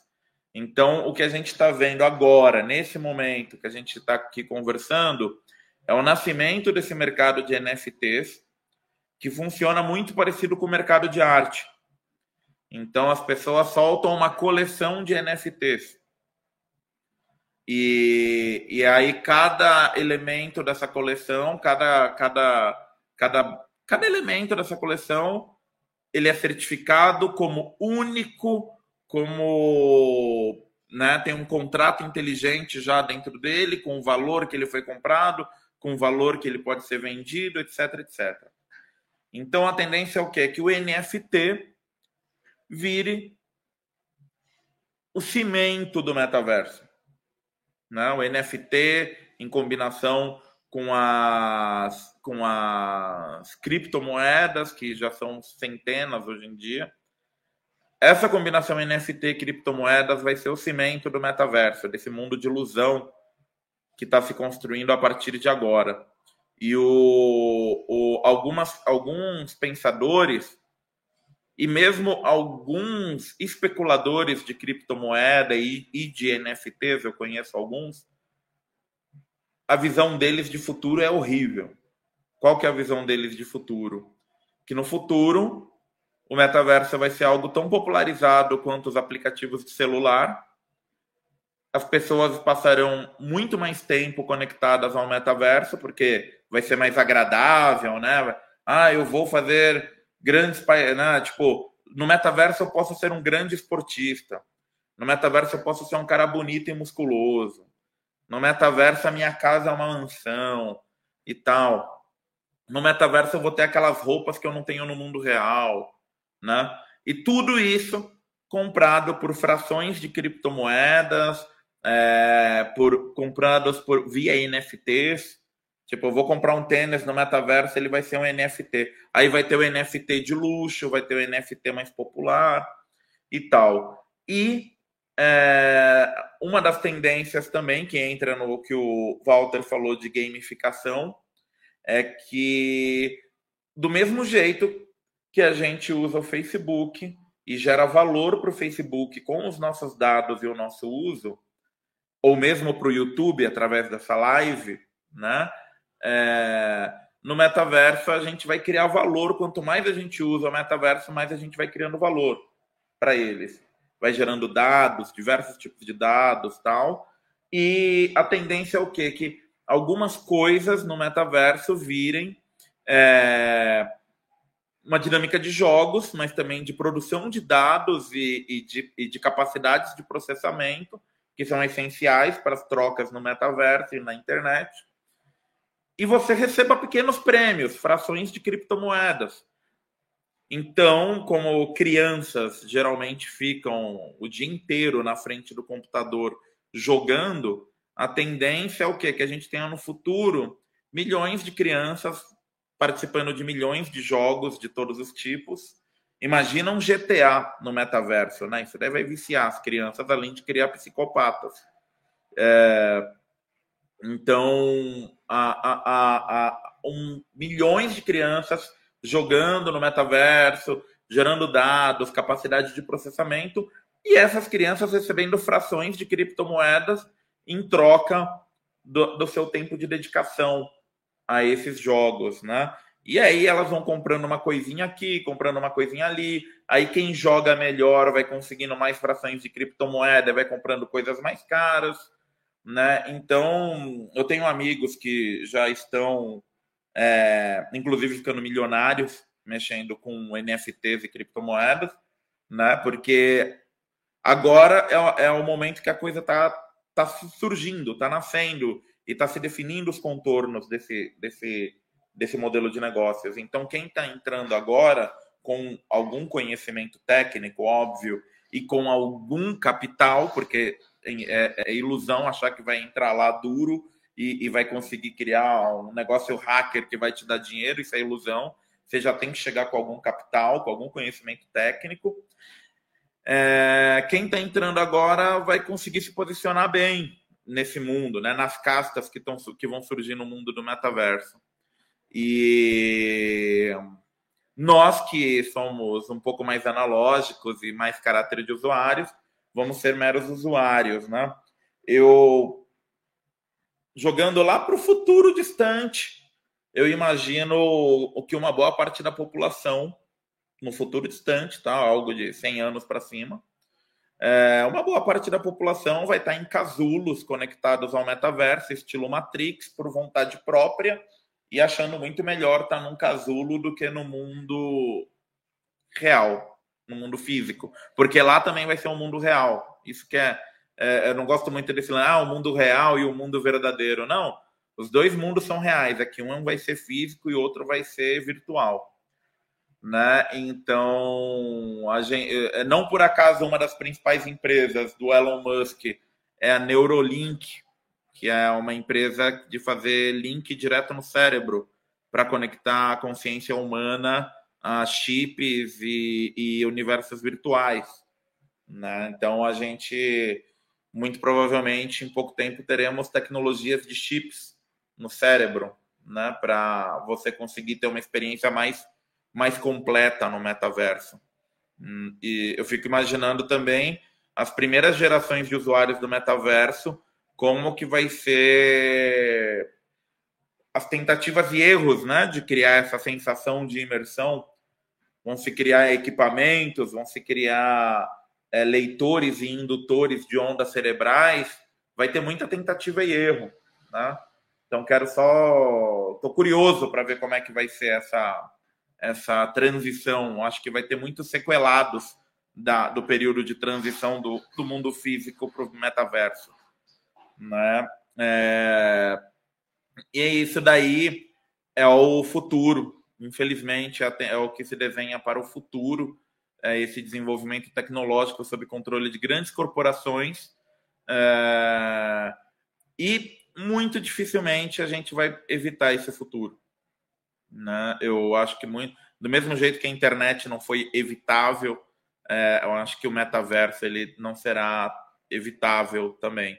Então, e, e assim, aí o, o, o, um ponto que eu acho que eu e o Walter a gente tem uma divergência, que é a questão da vigilância, porque imaginem como que vai ser a vigilância no metaverso.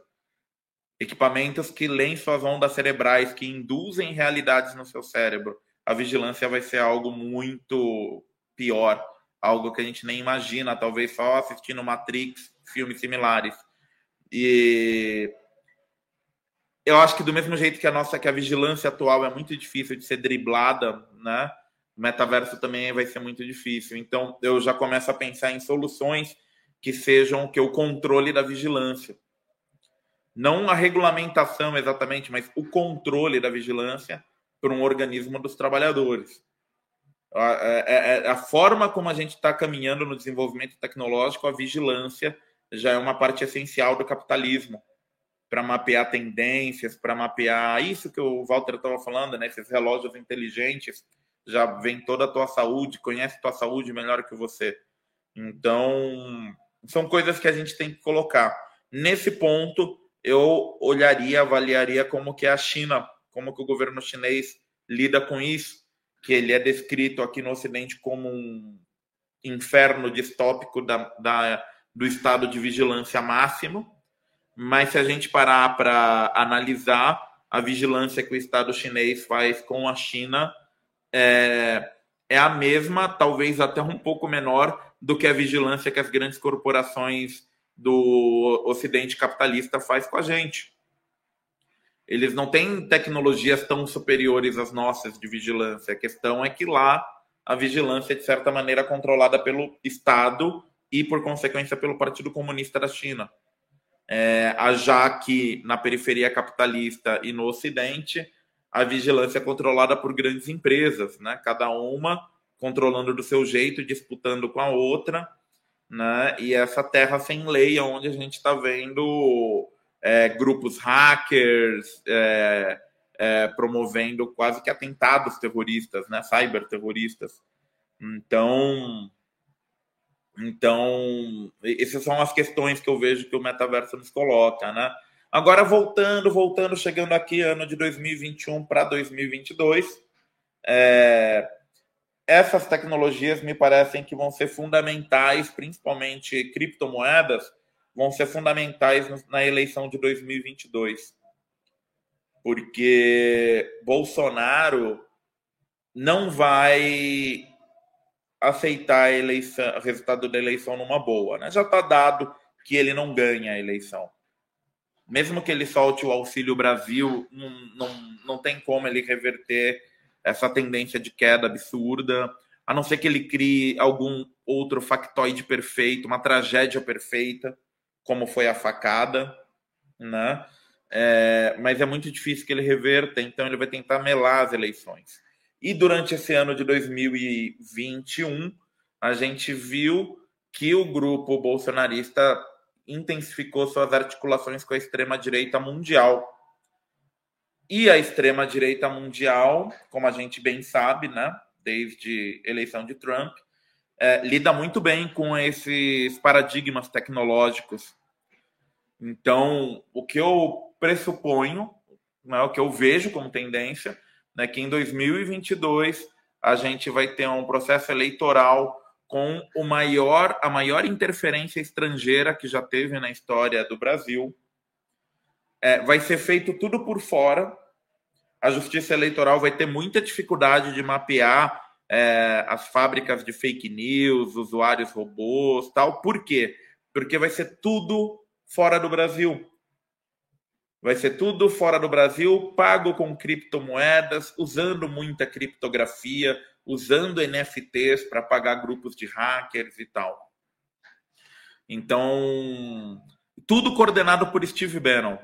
Steve Bannon, inclusive, que é o, foi o arquiteto da eleição do Trump e da ascensão de boa parte da extrema-direita mundial, Steve Bannon declarou em 2021 que 2022 só tem uma eleição que é importante, que é a do Brasil. Todas as outras não são importantes. Ele falou: a única eleição importante é manter o Bolsonaro no poder. Então, o Steve Bannon, que já tem um movimento internacional chamado The Movement, onde o representante na América do Sul é o Eduardo Bananinha, filho do Bolsonaro. É, ele, ele que vai articular esse movimento. Então, essas visitas de representante do Alternativa para a Alemanha, o partido, atual partido nazista alemão aqui no Brasil, tirando fotinho com Bolsonaro, é, grupos de motoqueiros e skinheads fascistas sendo vistos aqui no Brasil, visitas constantes de Eduardo Bananinha à Ucrânia. A Ucrânia é a Argélia da extrema-direita do século XXI. Tudo que a Argélia foi para os movimentos anticoloniais nos anos 60 e 70, a Ucrânia é para a extrema-direita no século XXI. Né? Campos de treinamento, articulação, financiamento, base para ataques hackers. A Ucrânia é tudo isso para a extrema-direita. Eduardo Bananinha não cansa de ir para a Ucrânia, está sempre lá. Outro lugar que Eduardo Bananinha foi duas vezes em um mês, Dubai, né, que é a nossa mídia rasa, inclusive a de esquerda, só ficou dando destaque para a foto que ele tirou vestido de árabe, para a motociata que o Bolsonaro fez em Dubai. Isso daí é o, é o supérfluo, né? O que importa é o que, que eles foram vender do Brasil em Dubai, quais os acordos que eles estão querendo fazer com os sheiks e quem são os brasileiros que eles encontraram em Dubai. Porque tem brasileiros em Dubai, muitos são professores de jiu-jitsu, porque Dubai Jiu-Jitsu é matéria obrigatória, Jiu-Jitsu brasileiro. Então tem muitos professores de Jiu-Jitsu vale tudo em Dubai. E Alguns que foram vistos na comissão do Bolsonaro, na comitiva, é, são ligados com empresas de mercenário que têm sede em Dubai e atuação na África subsaariana. Então, a, a, a, a coisa que está se desenhando para 2022 é bem complicada, né? Muito provavelmente a gente vai ter aí atuação estrangeira na produção de fake news, deepfake, né? O deepfake vai ser muito forte ano que vem e o que, que é o deepfake? São, são vídeos ultra realistas que não dá para diferenciar de um vídeo real, onde você coloca qualquer pessoa em situações embaraçosas, né? Isso vai acontecer muito forte. É... E muito provavelmente a gente vai ter aí a atuação de mercenários, junto com os milicianos, né? Que já são os paramilitares brasileiros. É, ao que tudo indica, está tendo algum tipo de articulação com mercenários internacionais. Ucrânia, Dubai, essas coisas são muito complicadas, né? Então, enfim, só dando esse panorama, que a gente começou a falar da tecnologia e as tendências para 2022, então, e para 2022 a coisa me parece que está caminhando para isso. Isso é o curto prazo, isso é o menos pior, né? O pior mesmo é o cenário que eu descrevi antes, de um mundo dominado por metaversos corporativos, NFTs e pessoas viciadas nesse mundo de ilusão, né? Como que a gente vai enfrentar isso? Eu não sei. Se eu soubesse, muito provavelmente eu já seria o, o grande líder populista de um movimento cyber socialista de massas, né? A gente já estaria aí numa grande batalha contra esse futuro apocalíptico, então eu não sei como a gente enfrenta isso, mas a, a, é importante a gente, cada vez mais dos nossos, mapear esses elementos. É, só antes de passar a palavra para o Walter comentar um pouco, que a gente já está chegando ao final também, a Maristela está perguntando se essa live vai, pode ser reproduzida depois. Maristela, essa live vai ser, pode ser reproduzida depois, tanto na página do coletivo Fanon, quanto no YouTube da Caixa de Ferramentas e no YouTube da Autonomia Literária, nossa editora parceira, Velha de Guerra, que está sempre junto. E essa live, o áudio dessa live será transformado num podcast que estará acessível no canal da Caixa de Ferramentas, no Spotify e outros reprodutores de podcast. Então, aqui, Nini Bruja, que é uma das nossas é, é, uma das nossas telespectadoras, pode-se dizer assim, constantes, né? É, ouvinte constante, ela está colocando aqui nos comentários, né? Quem está ouvindo em podcast, então eu vou ler aqui o comentário. Ela colocou: tecnologia e segurança é uma linguagem que deve ser aprendida para ontem pela esquerda, mas o que percebo hoje é uma multidão vulnerável. É isso, né? Acho que a Nini Bruja colocou a trilha que a gente tem que seguir para começar a pensar em resistir ou a incidir nesse cenário distópico, tanto de 2022, aqui a eleição brasileira, quanto do futuro um, po um pouquinho mais distante dos múltiplos metaversos. Né? A gente tem que se inteirar das discussões de tecnologia, é, o máximo possível de nós tem que começar a entender um pouquinho de programação, não precisa ser hacker, uau, eu sou o cara que manja tudo. Mas eu vejo que tem uma linguagem de programação que é um pouco mais fácil e é muito utilizada, que poderia começar a fazer parte do programa de formação política das nossas organizações, que é o Python. Né? A programação Python ela é muito utilizada para diversas coisas, para extração de dados, para programar sites, para fazer um monte de coisa. Muito provavelmente o Python vai ter algum papel no metaverso também, em algum metaverso, porque serão vários, né?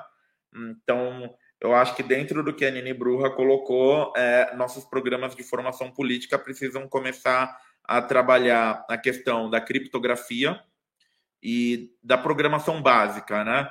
HTML, Python, C++, essas programações assim mais, mais simples.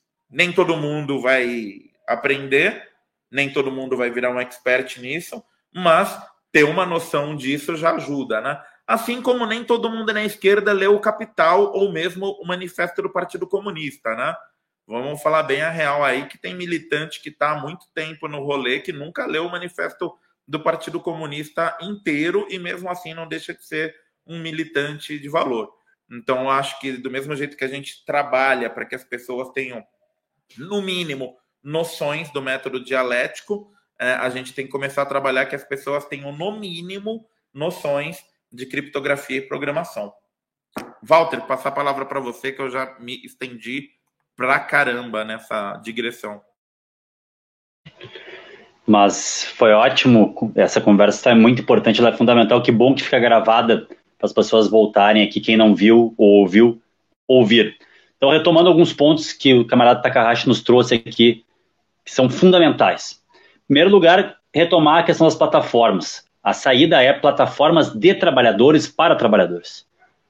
Plataformas que, que onde não ocorra uma exploração é, brutal de mais-valia absoluta, unida com mais-valia relativa, mas enfim, esse low life high-tech, baixa condição de vida com a tecnologia, no fim, tu tem um, uma pessoa de carne e osso subindo lomba de bicicleta, entregando iFood, entregando 99 Food, etc. E uma coisa, um fenômeno muito interessante, Takahashi. Agora, antigamente você ia para a fábrica, vendia sua força de trabalho e os meios de produção estavam na fábrica. Agora você tem que entrar com o meio de produção também. Ou carro, ou se terceiriza isso, né? Se aluga uma bicicleta do, do Banco Itaú para entregar o 99, etc. Enfim, essa tendência. Então, uma das saídas é essa. Outra coisa é começar a ver software livre e hardware livre. E aprender com esse povo aí, hacker das comunidades de distros de Linux, seja o Triskel, que é um, um Linux 100% livre, seja o Ubuntu, que tem né, blobs proprietários dentro, toda uma discussão. Povo também, às vezes, não ajuda. O povo uh, aí da, do software livre quer que o cara saia do Windows e vá direto para o Triskel, para o uh, Arch Linux, direto. Não dá. Vai lá para um Ubuntu Linux, está com uma interface muito interessante, usa um Firefox, começa a experimentar essas alternativas open source ou livres. Hardware livre, software livre, é, é, plataformas livres de entretenimento, é, bibliotecas, plataformas de mídia, de filmes. Isso é uma, é, uma, é uma questão que eu trago. A outra é do NFT. Tokens infungíveis. Non-fungible tokens. O que significa isso? Significa colocar como algo único, com blockchain e criptografia e unido a criptomoedas. Eu vou dar um outro exemplo aqui, Takahashi. Agora existem pessoas farmando itens de jogos. Jogos pay to win. Tem gente ganhando grana com isso aí.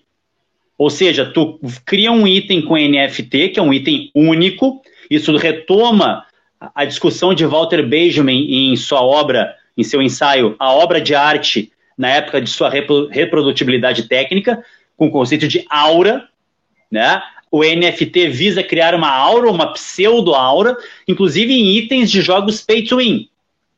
Quer dizer, eu quero a espada de fogo que tem tanto de ataque e o poder tal para vários tipos de jogos. Você vai lá e compra a roupa, compra a armadura. Então tem pessoas que estão farmando fazendas de itens com NFT para que no futuro sejam vendidos para jogadores desses jogos eletrônicos. E isso vai ser usado em metaversos. Roblox já tem está produzindo seu metaverso. O Tinder está programando seu metaverso, Takahashi. Então a questão da sexualidade, da sociabilidade também já entra no metaverso. Essa imersão no metaverso, é, e esse nome vem de um, de, um, de um, livro de ficção científica, do é, Snow Crash. É um livro de 92, é o Neil, Neil Stephenson. Foi daí que saiu esse nome, metaverso, Snow Crash. Assim como o termo ciberespaço vem também da ficção científica. William Gibson, Neuromancer, entre outros autores da época cyberpunk anos 80, Quer dizer, o ciberespaço e o metaverso tem que compreender essa história. O ciberespaço ele, ele, surge na ligação de telefone analógico. Quando você ligava aquele telefone, eu sou dos anos 80, então peguei ele, descarto, descavo o telefone, né? E, e você uh, falava com uma pessoa no telefone analógico, Onde estava essa conversa? Estava no aparelho, no seu, no dele, no dela? Não, não estava. Estava no fio? Estava na telefone? Não. Estava num proto-ciberespaço, no início do ciberespaço. E aí nós chegamos nessa, digamos que, privatização total do ciberespaço através de metaversos. Que é o que? É um mergulho total no ciberespaço, onde você vai fazer negócios, você vai morar lá, comprar terrenos, comprar roupas, tênis Nike, tênis Adidas, o que for, vai ter para avatares do metaverso, assim como os jogos pay to win tem hoje. Vários jogos, Fortnite, o próprio uh, LoL, é, Plants vs Zombies, hoje tu tem toda uma indústria de, meta, de, de NFT, que é o quê? Tornar único aquele item. Não é só para arte. Eu tô com uma notícia aqui uh, da Carrache que eu peguei no valor. Mercado de NFTs cresce 20 vezes em 2021 no Brasil. Um grande crescimento de NFT, de colecionáveis, arte, itens de jogo, armaduras, armas, etc., itens de jogos pay to win, questões de esporte também, e vai além. Isso aí vai muito além. É só o começo. Então, vão pesquisar, vão se informar sobre o que é blockchain, que é a tecnologia por trás da, da, da criptomoeda, do, do criptomoedas importantes aí. É, e para quem não entende o que é uma criptomoeda, tem o Ethereum, tem o Bitcoin, né? Então, o blockchain no Bitcoin ele tem essa, essa questão, porque tudo surgiu lá com o Shao Fanning, o saudoso Napster, na qual a Metallica foi lá e processou, né?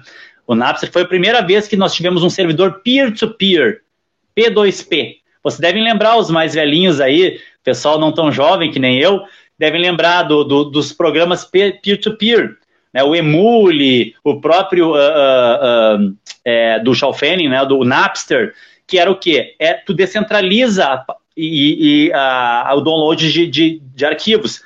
Quer dizer, tu vai peer-to-peer, -peer, pedaço a pedaço, remontar e aí tu baixa de vários ao mesmo tempo. Isso impedia saber quem mandou o arquivo e quem recebeu nesse sentido. não é um servidor central.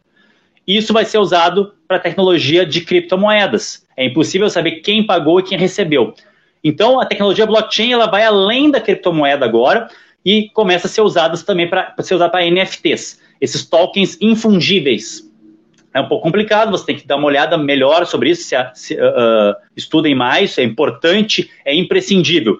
Então, esses são alguns pontos. Jogos to win, fazendas que farmam itens. Provavelmente nós teremos nos metaversos esses itens, muito além de jogos. Itens para vestir o avatar, como o Takahashi falou, terrenos. Aí você imagina isso no nível do Tinder, né? um metaverso do Tinder. Mas isso tem tudo a ver com o ciberespaço. Então, eh, são tendências aí uh, importantes, e essa outra parte que o Takahashi uh, comentou sobre o que será essa eleição de 2022 em termos de tecnopolítica. Chegou a hora da esquerda revolucionária aprender, sim, sobre essas questões de tecnopolítica, porque nós aprendemos por mal. Nós ficamos sabendo das fazendas celulares, dos, dos disparos em massa, né, de toda essa questão, porque também não é só esses, essas empresas obscuras, essas empresas que ficam né, na, na, nas sombras aí da, da, da, da internet também é culpa dessas companhias de comunicação, de telefonia, etc., que acabam que acabaram né, uh, trazendo essas questões assim, pacotes. É, você pode usar o WhatsApp, o Facebook, o Instagram de graça. Quer dizer, não contam os dados. Por exemplo, Telegram, se você usar Telegram com 4G, você paga os dados. Agora, se, uh, compre o pacote tal, 30 por mês, e aí você é liberado, é grátis usar o WhatsApp, o, o, Facebook, o Telegram, etc. O, desculpem, o Facebook, o Instagram e, e, o WhatsApp. Isso também não se falou muito na época da eleição, porque as pessoas estavam se informando por esses, esses aplicativos, praticamente só por eles. E aí é um outro problema. Eu sou professor de ensino fundamental também, ministro aula em EJA e ensino fundamental. Os jovens aí, os adolescentes, eles usam a internet, gostam, mas muitos não têm nem ideia do como funciona e quais são as estruturas por trás disso. Então também é nosso papel alfabetizar os jovens, alfabetizar os militantes também dentro dessas questões, porque realmente eu sou da área da história. O historiador, eu fico pensando muito nisso, né? Um método do historiador para Big Data. Provavelmente o historiador vai ter que lidar com programação no futuro. O historiador terá que ser um hacker. E hacker não é aquele só que programa. Hacker é aquele que se interessa pelo conhecimento, que defende conhecimento livre, que hackeia a própria vida. Hackeia a, escola, hackeia no sentido bom da coisa. A gente, quando a gente fala em hacker, a gente pensa em crackers, pensa em, em, vírus lover, pensa em, em, nesses caras que produzem vírus, que produzem é, é, mineração de criptomoedas no seu celular, você nem sabe. É uma tendência também de 2021. Ah, ficar fazendo vírusinho para explodir no computador. Não. É botar o teu celular e a tua rede inteira para minerar criptomoeda. Bom, ficamos sabendo de funcionários de uma usina nuclear que estavam usando o hardware da usina para minerar criptomoedas, foram pegos. É cyberpunk a coisa mesmo, Takahashi. Aqui em Porto Alegre, esses tempos descobriram num barraco do morro estavam minerando criptomoedas com alta performance de placas com é, é, é, é máquinas que estavam é, com coolers a hidrogênio olhava de fora, era um barraco caindo, só que a polícia descobriu por quê? Porque tinha muito gasto de energia elétrica. Acharam que estavam uh, com uma fazendinha ali de, de maconha, né, de hidropônicos, etc., uh, flores e tal, de alta de, de venda para o tráfico, mas não. Era o tráfico, era, era a facção criminosa aqui de Porto Alegre, uma das que domina aqui, estavam minerando criptomoedas para lavar dinheiro. Então, realmente, é um cenário cyberpunk. Nós ainda não temos respostas para como combater isso, mas uma delas parte de aprendermos essas tecnologias, descolonizarmos essas tecnologias e usarmos para os trabalhadores. Plataformas de trabalhadores que não explorem o trabalhador do modo que é explorado no Uber, no iFood, etc. E fora isso, click workers que a gente está vendo aí, é, microtarefas, microtarefeiros, o crescimento também em 2021 muito forte da prostituição digital, e-girls, através de Pix, né, esses sites aí como OnlyFans, as pessoas cada vez mais uh, vendendo e comprando né, o, o a, através de fotos de, de, fotos, etc., de vídeos, uh, o corpo, né, vendendo seu corpo. Então, isso é, são tendências também e está muito ligado ao ciberespaço. E agora, metaverso. A palavra do momento, realmente as estruturas de metaverso estão crescendo cada vez mais. países, aplicativos, e me parece que é a grande tendência de uso de NFTs, metaversos e criptomoeda que o Takahashi trouxe tão brilhantemente aqui para nós. Bom, gente, então eu acho que vamos já encerrar aqui na né, nossa nossa conversa, nossa retrospectiva 2021 com Walter Lipo. É, agradecer a todos e todas que né, participaram, agradecer ao professor Walter, que deu toda essa contribuição, compartilhou com a gente aí seu, seu conhecimento fanoniano e hacker. E lembrar todos e todas que a gente está no Natal Vermelho da Caixa de Ferramentas, onde todos os nossos cursos estão com 50% de desconto, é, incluindo o curso do professor Walter Fanon e a Revolução Argelina, que está saindo por apenas R$ reais. Então, é um curso que foi gravado via Zoom, né? É, em outubro, se eu não me engano, né, professor Walter? Setembro, outubro, é, foi. Em outubro. E agora a gravação dele está disponível aí. É, já estava disponível por um valor abaixo de quando ele foi ao vivo e agora está por 25 reais. Então, é, comprem, né? Deem uma olhada nos cursos, temos cursos gratuitos também na plataforma. E se vocês gostaram dessa live, desse podcast, é, compartilhem o link com seus amigos, com seus conhecidos, mandem em grupos. É, e para quem está assistindo agora em live, não esqueça de dar like, de deixar um comentário, que vocês tão bem fazem, né? Deixar um comentário, perguntas, que depois a gente vai lá e responde. E apertem o sininho e selecionem receber todas as notificações no YouTube. Então é isso. Muito obrigado a todos e todas. Muito obrigado. Walter, quer fazer alguma fala final, Walter? Uma fala final. Vamos fortalecer o Caixa Ferramentas e todos esses tipos de uh, plataformas de esquerda revolucionária, porque não é fácil, pessoal, programar e manter uma plataforma dessas, ainda mais por preço tão baixo como é aqui. Então, parabéns, André Takahashi, pelo seu trabalho, pela equipe do Caixa Ferramentas. Eu tenho orgulho e admiração, e eu tenho orgulho de trabalhar aqui com vocês e admiração pelo trabalho de vocês. Contem sempre comigo e quem está nos ouvindo aí, ao vivo ou na gravação, nós temos que fortalecer esse tipo de, de, de, de plataformas, de editoras alternativas. Né? Agradeço também ao pessoal das Ciências Revolucionárias aí, a história do meu livro, agora também chegando em Portugal. Uh, lá no site vocês conseguem comprar o livro do, do Revolução Argelina, do Fanon. Mas sobre o Caixa de Ferramentas, pessoal, olha, dá gosto trabalhar aqui com o Takahashi, com toda a equipe. Parabéns, Takahashi. E vocês, muitas vezes nós reclamamos que não temos alternativas, não temos, não sabemos fazer, mas aqui estamos, produzindo material conteúdo de qualidade, não só no sentido da qualidade do conteúdo, mas da tecnologia que está por trás, pessoal.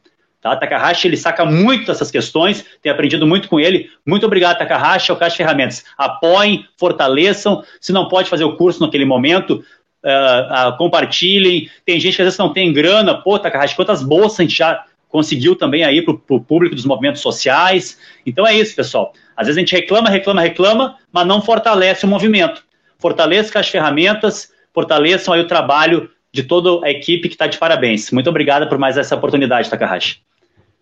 Opa, obrigado aí pelos elogios, Walter. Então é isso, pessoal. Merece. Bom Natal, bom Ano Novo. Não se esqueçam que estamos em período pandêmico, então todo cuidado é pouco, tá? Evitem aglomerações. Se estiverem gripados, não visitem a família, né? Porque geralmente tem pessoas mais velhas e mais vulneráveis.